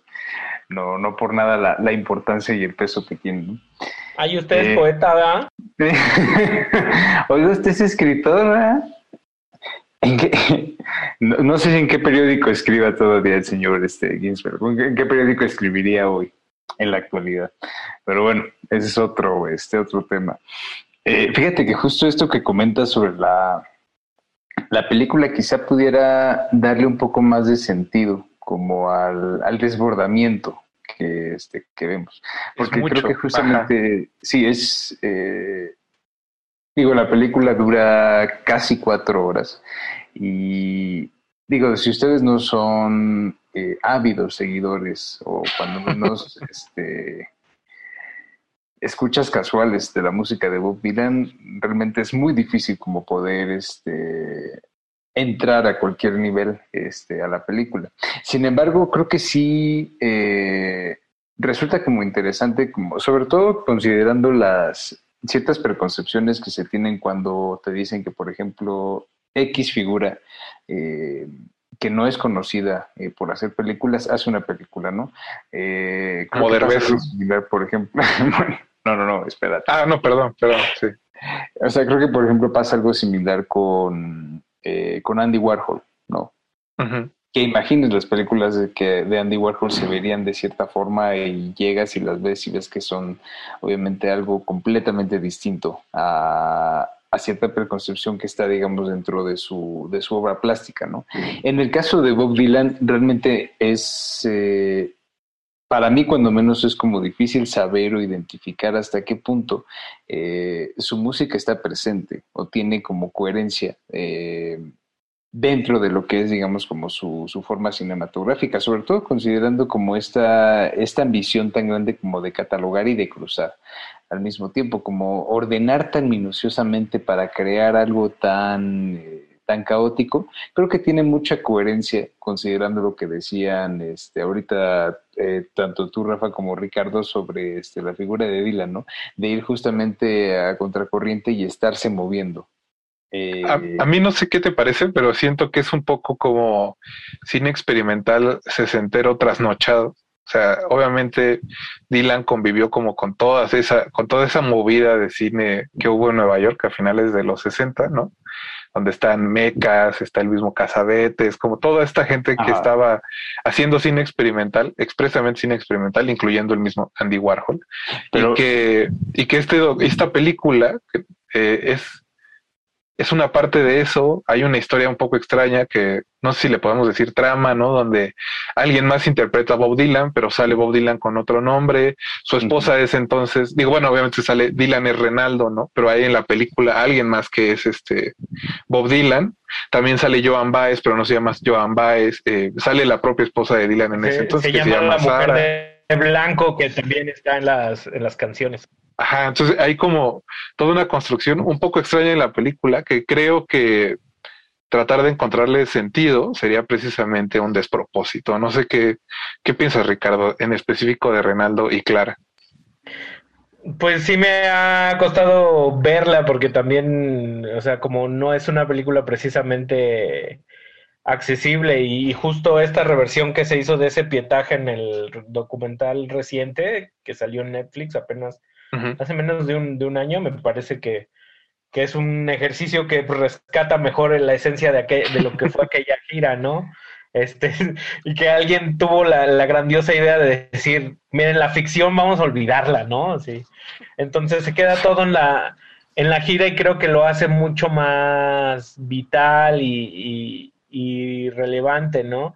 Este, de alguna manera, tanto el ejercicio de la gira como de la película en sí, creo que dijiste una palabra trasnochado y me parece como la cosa más pertinente porque justo Dylan va cayendo en esas cosas de que quiere hacer algo que le dé sentido a, a su vida porque cuando llega la fama a esos niveles y a esa edad, pues no sé, como que se va convirtiendo todo muy aburrido, entonces vuelvo a lo mismo, ¿no? En esta búsqueda de El reto. de lo true, este, hace una gira donde él va manejando un, un bus de camión y todo está muy caro y tocan en pueblitos vacíos, este, otros no tanto, pero no recuperan ni un, ni un dólar, o sea, no es, un- no es un negocio.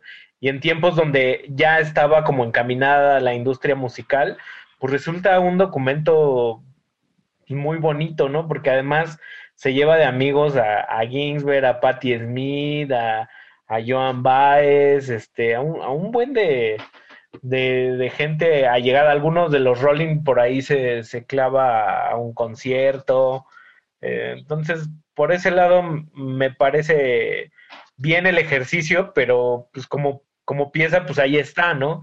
Y está inaccesible, está diluida, está, está grandilocuente, está sobrada, o sea, en muchas escenas Dylan sale pues, hasta el copete de, de sustancias, entonces es De como... maquillaje. Sí, me recuerda mucho a Charlie Montana cuando decía, tenemos un cotorreo y lo mejor del cotorreo es lo que es lo que cámara, ¿no? Es lo que sale en la, en la edición. Pero pues vamos, con, con unos ánimos creativos tan amplios, solo pudo haber salido una cosa así de dispersa también, creo. Eh, para aquellos que nos están escuchando, les tengo buenas noticias, ¿no? Si ponen en Google Renaldo y Clara, Bob Dylan, eh, les saldrá entre las opciones de video la película, sino también eh, trataremos de ponerlo en Twitter para aquellos que tengan la curiosidad eh, y la vean. El documental que decía Ricardo es el segundo documental que le dedica Martin Scorsese. Es precisamente sobre la misma gira que se ve en Renaldo y Clara. Se llama Rolling Thunder Review, una historia de Bob Dylan por Martin Scorsese, que también tiene ahí su chistecito sobre eh, las figuras ficticias, ¿no? Sobre si de verdad Scorsese es el, el director o el que grabó primeramente el metraje, ahí todo hay algo chistoso y ese, bueno, lo pueden eh, encontrar sin ningún problema en Netflix. Eh, chicos, pues muchas gracias por haber venido esta noche. Se nos está acabando el tiempo, pero les agradezco sus palabras y sus, su, su tiempo. Jorge, muchas gracias. Rafa, buenas noches. Y esperemos que en adelante escuches más a Bob Dylan. También muchas gracias, Ricardo. Muchas gracias, Rafa, y te pasaste como siempre con la selección musical. de esta- Ah, Qué bueno que me recuerdas, porque antes de despedir este programa les podemos decir que eh, las canciones que se escucharon esta noche son Los tiempos están cambiando, de Loquillo, Calle de la Desolación, de Charlie García, de Man in Me, de Fran y Miguel, La Respuesta está en el Viento, de Vianney Valdés, Por Siempre Joven, de J.M. Baule, El Amor, El Hombre del Tambor, de Más Birras, y Memphis Blues Again, de Kiko Veneno. Con eso nos vamos a despedir. Muchas gracias a Mauricio Orduña y a todo el equipo que hizo posible este de Retinas. Mi nombre es Rafael Paz y les recuerdo que tenemos una cita el próximo martes para hablar de cine. Hasta luego. Antes de continuar tu camino, recuerda, no hay películas sin defectos. Si los buscas, te convertirás en crítico de cine. De Retinas.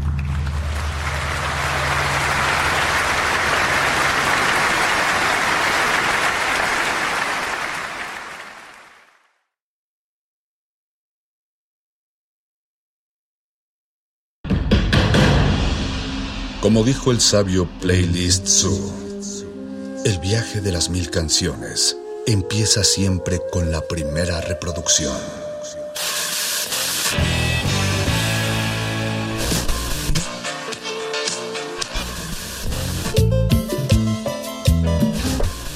A continuación, un maestro te abrirá la puerta de su lista de reproducción. El resto va por tu cuenta. Play listo.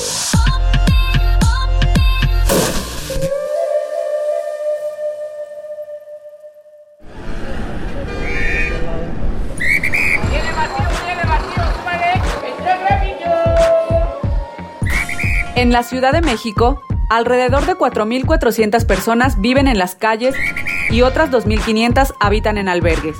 Buenas tardes, jefe. El desempleo, los altos costos de las viviendas y la crisis económica generada por el COVID son algunos de los factores que agudizan este problema. Desde 2017, el proyecto Mi Valedor comenzó a impartir talleres de radio a población en riesgo de calle. El resultado de este taller es el podcast La Voz de la Calle, un espacio que le ha permitido a sus participantes compartir sus historias de vida, los riesgos que enfrentan y la manera en que los afrontan. Las gotas azules de cobalto de metilo. La voz de la calle está en resistencia, resistencia modulada. Alerta, alerta. Estás escuchando la voz de la calle. Estás escuchando la voz de la calle. La voz de la calle. La voz de la calle. Bienvenidos una vez más a su programa La Voz de la Calle. Es un programa de radio hecho por gente que está en situación de calle. Somos todas aquellas personas que queremos ser escuchadas y respetadas. Es un medio para que nosotros expresemos nuestras situaciones, quejas, para tener una solución. Es una radio donde nosotros expresamos nuestro sentir, nuestro vivir como valedores. Quizás sirva para recomponer el tejido social que está muy descompuesto sobre todo para entender este mundo muchas veces invisible para la sociedad. La voz de la calle somos. José, Saturnino, Jorge, Filimón, Leo, soy Isaías, Alfredo, Francisco, Camaxli, Eleazar, Lademar. Somos todos nosotros los que queremos ser escuchados y, y les invitamos a que sean parte del valedor. Mi Valedor, la revista de arte moderno, callejero, que nos da empleo a gente de situación de calle como vendedores de la misma revista. A nosotros nos dan talleres como es fotografía, carpintería, en este caso estamos en un taller de radio. Es así como funciona la, este, la revista Mi Valedor. Entonces, agradecer sobre todo pues a las personas que nos compran la revista. Y les invitamos a aquellos que nos escuchan, vengan de los albergues a, por trabajo, aquí les damos trabajo y para que sean valedores. Mi Valedor. Búsquenos en nuestras redes del internet www.mivaledor.com, en Facebook, revista Mi Valedor, Twitter Mi Valedor MX. Puedes visitarnos en Bucareli 69, Colonia Juárez, enfrente del reloj chino. Una de las tantas obras de beneficio social que el gobierno de la Ciudad de México ha hecho son los albergues y comedores comunitarios. Los albergues son edificios que cuentan con dormitorios, también cuentan con comedor, se cuenta también con servicios médicos. Hay también dormitorios especiales para enfermos. Hay policías que hacen vigilancia. Todo esto es dirigido por eh, un señor que, que al que se le llama director. La vida en los albergues es un poco de desigualdad, trato inhumano y también mucha violencia. La vida en los albergues, este, pues como decía mi compañero, a veces no es muy, no es muy buena, te duermes en el suelo, a veces pasas frío, las cobijas, pues hay que tratar de sobrellevar a la gente y este, y convivir más que nada, ¿no? ¿no? y lavar tu plato, tu vaso, tratar de no pelear con la gente para que te den un espacio bien. Y pues también está aquí Camacho, a ver si nos puede hablar algo de aquí de Coruña, del albergue. Yo les voy a hablar del albergue Plaza del Estudiante. Se han estado arreglando lo que son los baños, hay comidas, vives como de pernota. Pernota consiste en que entras, tienes tus servicios y sales, puedes hacer eh, lo del baño, lavar tu ropa. Yo los invito a Plaza del Estudiante, mi compañero tuvo otra experiencia diferente, pero aquí sí se les proporciona una buena comida, se les proporciona una, un buen aseo, Nada más hay que respetar los horarios de entrada, de salida. La dirección es Sur, Sur 65A, número 3246, Colonia Viaducto Piedad, en la delegación Iztacalco. Yo quiero comentar algo que me llama la atención. Es que siempre, si no es un amigo, llega otro con lo que nosotros llamamos el rayón o que lo que logró conseguir en la calle. Y cuando se da ese tipo de cosas, por lo regular suelen compartirlo. Llegan con ropa, llegan con comida, llegan con dulces o chácharas o incluso dinero que de una u otra forma lo reparten entre los conocidos o la gente que por ahí circula. Eso es algo bonito que pasa en los albergues, que a pesar de que hay carencias, suelen compartir lo poco, lo mucho que lleven. Bueno, este, vamos con la siguiente canción, We Are the World, We Are the Children, y de Michael Jackson.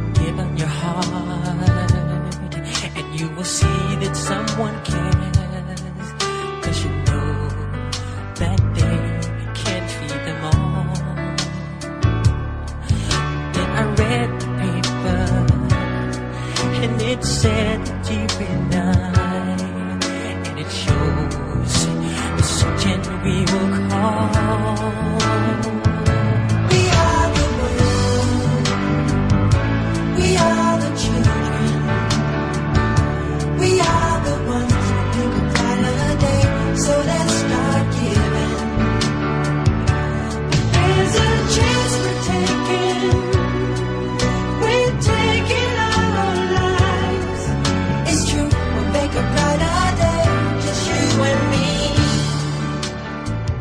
Bueno, en este momento vamos a presentar aquí a la joven Regina de Mi Valedor para hacerles algunas preguntas con respecto a los albergues. Mi primera pregunta es, ¿cómo has visto el albergue? Ya que, pues, como siempre, nos, ha- nos has visitado ahí.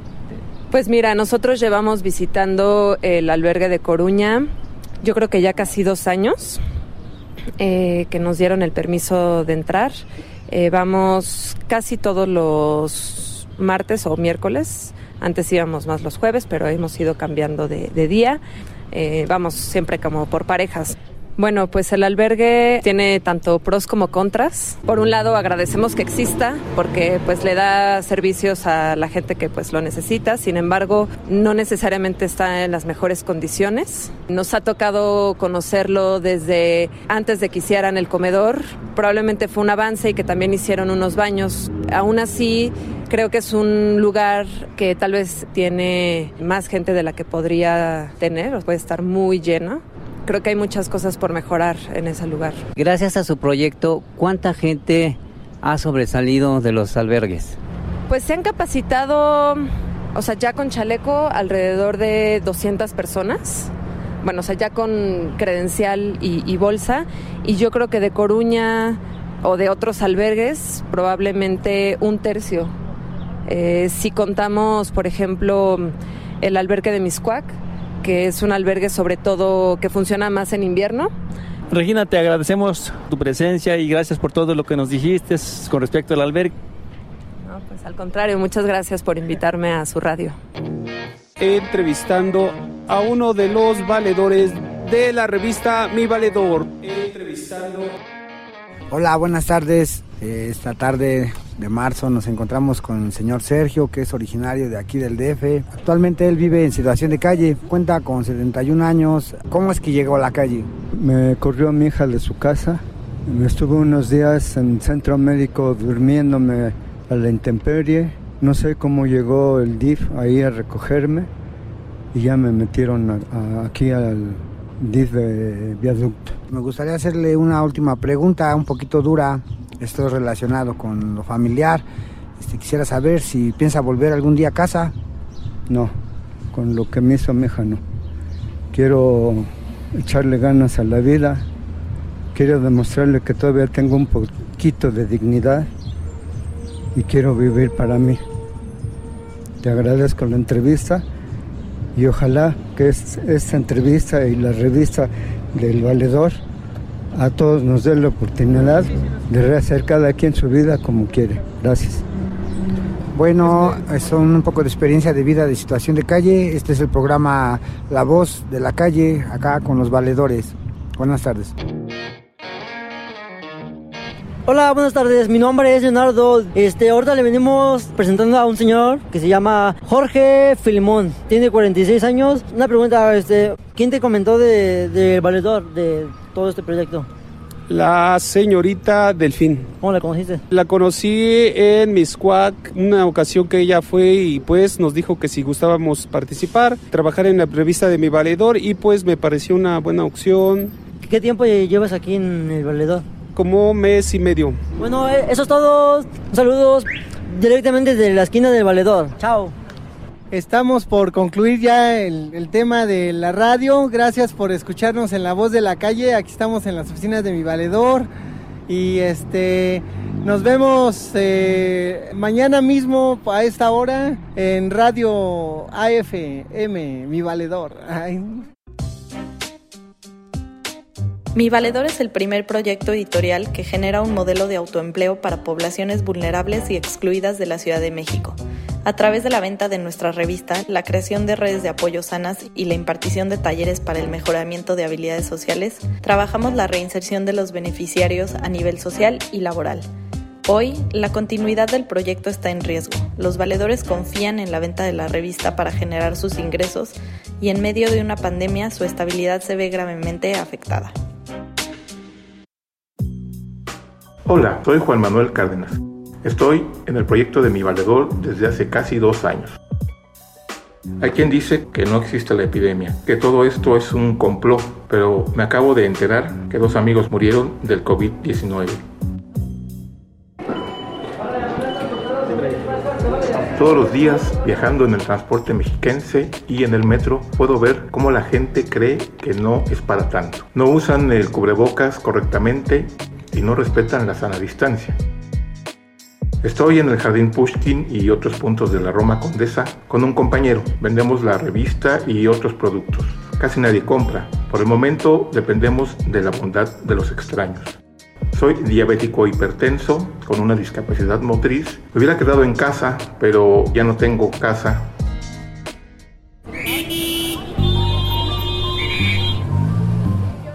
Ahora cuesta más trabajo ganarse el dinero. Antes vendía 10 revistas diarias, ahora vendo de una a dos revistas que son 50 pesos, con el riesgo también de contagiarme y contagiar a otros.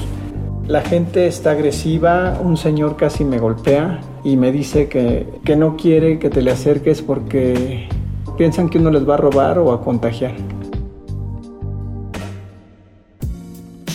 Con la renta del cuarto me atrasé con los pagos y corro el riesgo de terminar en albergue o situación de calle. Y me da miedo porque en albergue hay más riesgo de contagios y los están cerrando. La cuarentena se afecta porque no hay gente que en la calle y todo está cerrado, no hay baños, es horrible. Hay desánimo y angustia.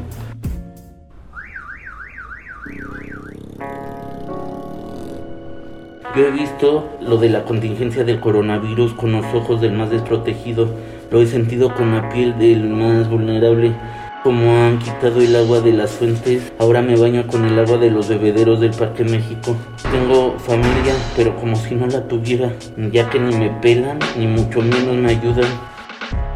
Sí, estoy en situación de calle, solo en el ancho mundo, junto con Toto, mi leal acompañante y escucha.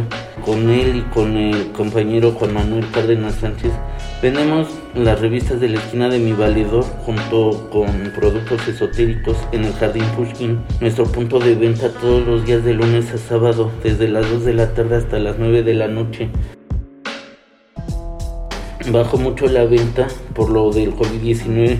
Nos está haciendo vivir de un modo muy desdichado al no tener nosotros la certidumbre de si vamos a vivir o no. Atentamente, Marco Antonio Munguía.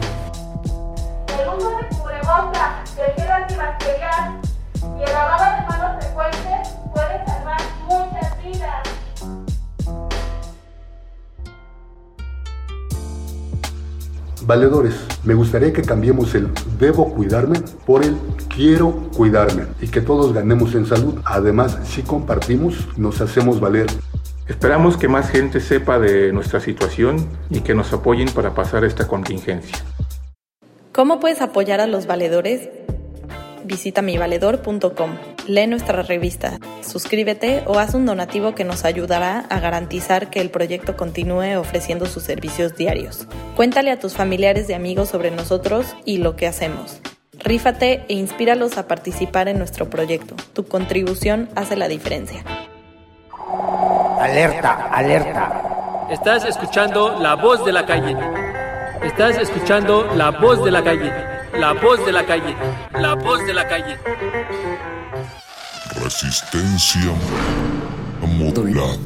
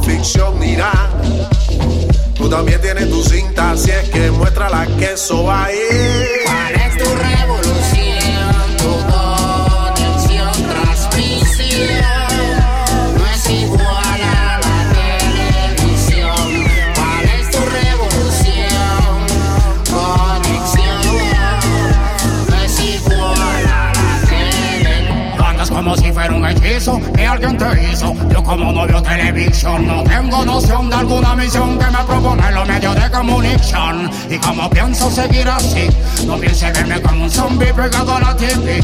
Sí, no sé cómo lo tuve, no borro mis ideas, para mí valen millones. No me lo fresquecito como agua en la quebrada. En la verdad se dice, dice lo que hice, quise hacer. Digo que otro ser me diga qué hacer, no sabe que no voy a entenderles, que no me venden, quieren venderme, convencerme, quiero hacerme antena con toda mi caravera y dar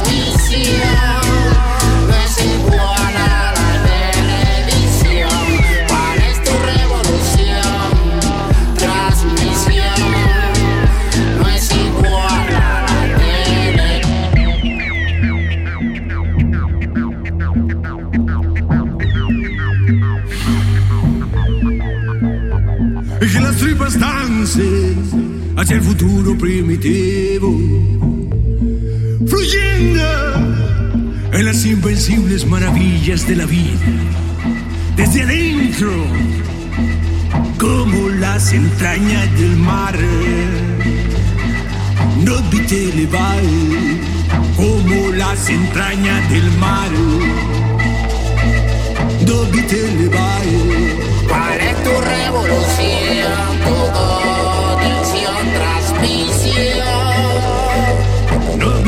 Te elevar. ¿Cuál es tu revolución?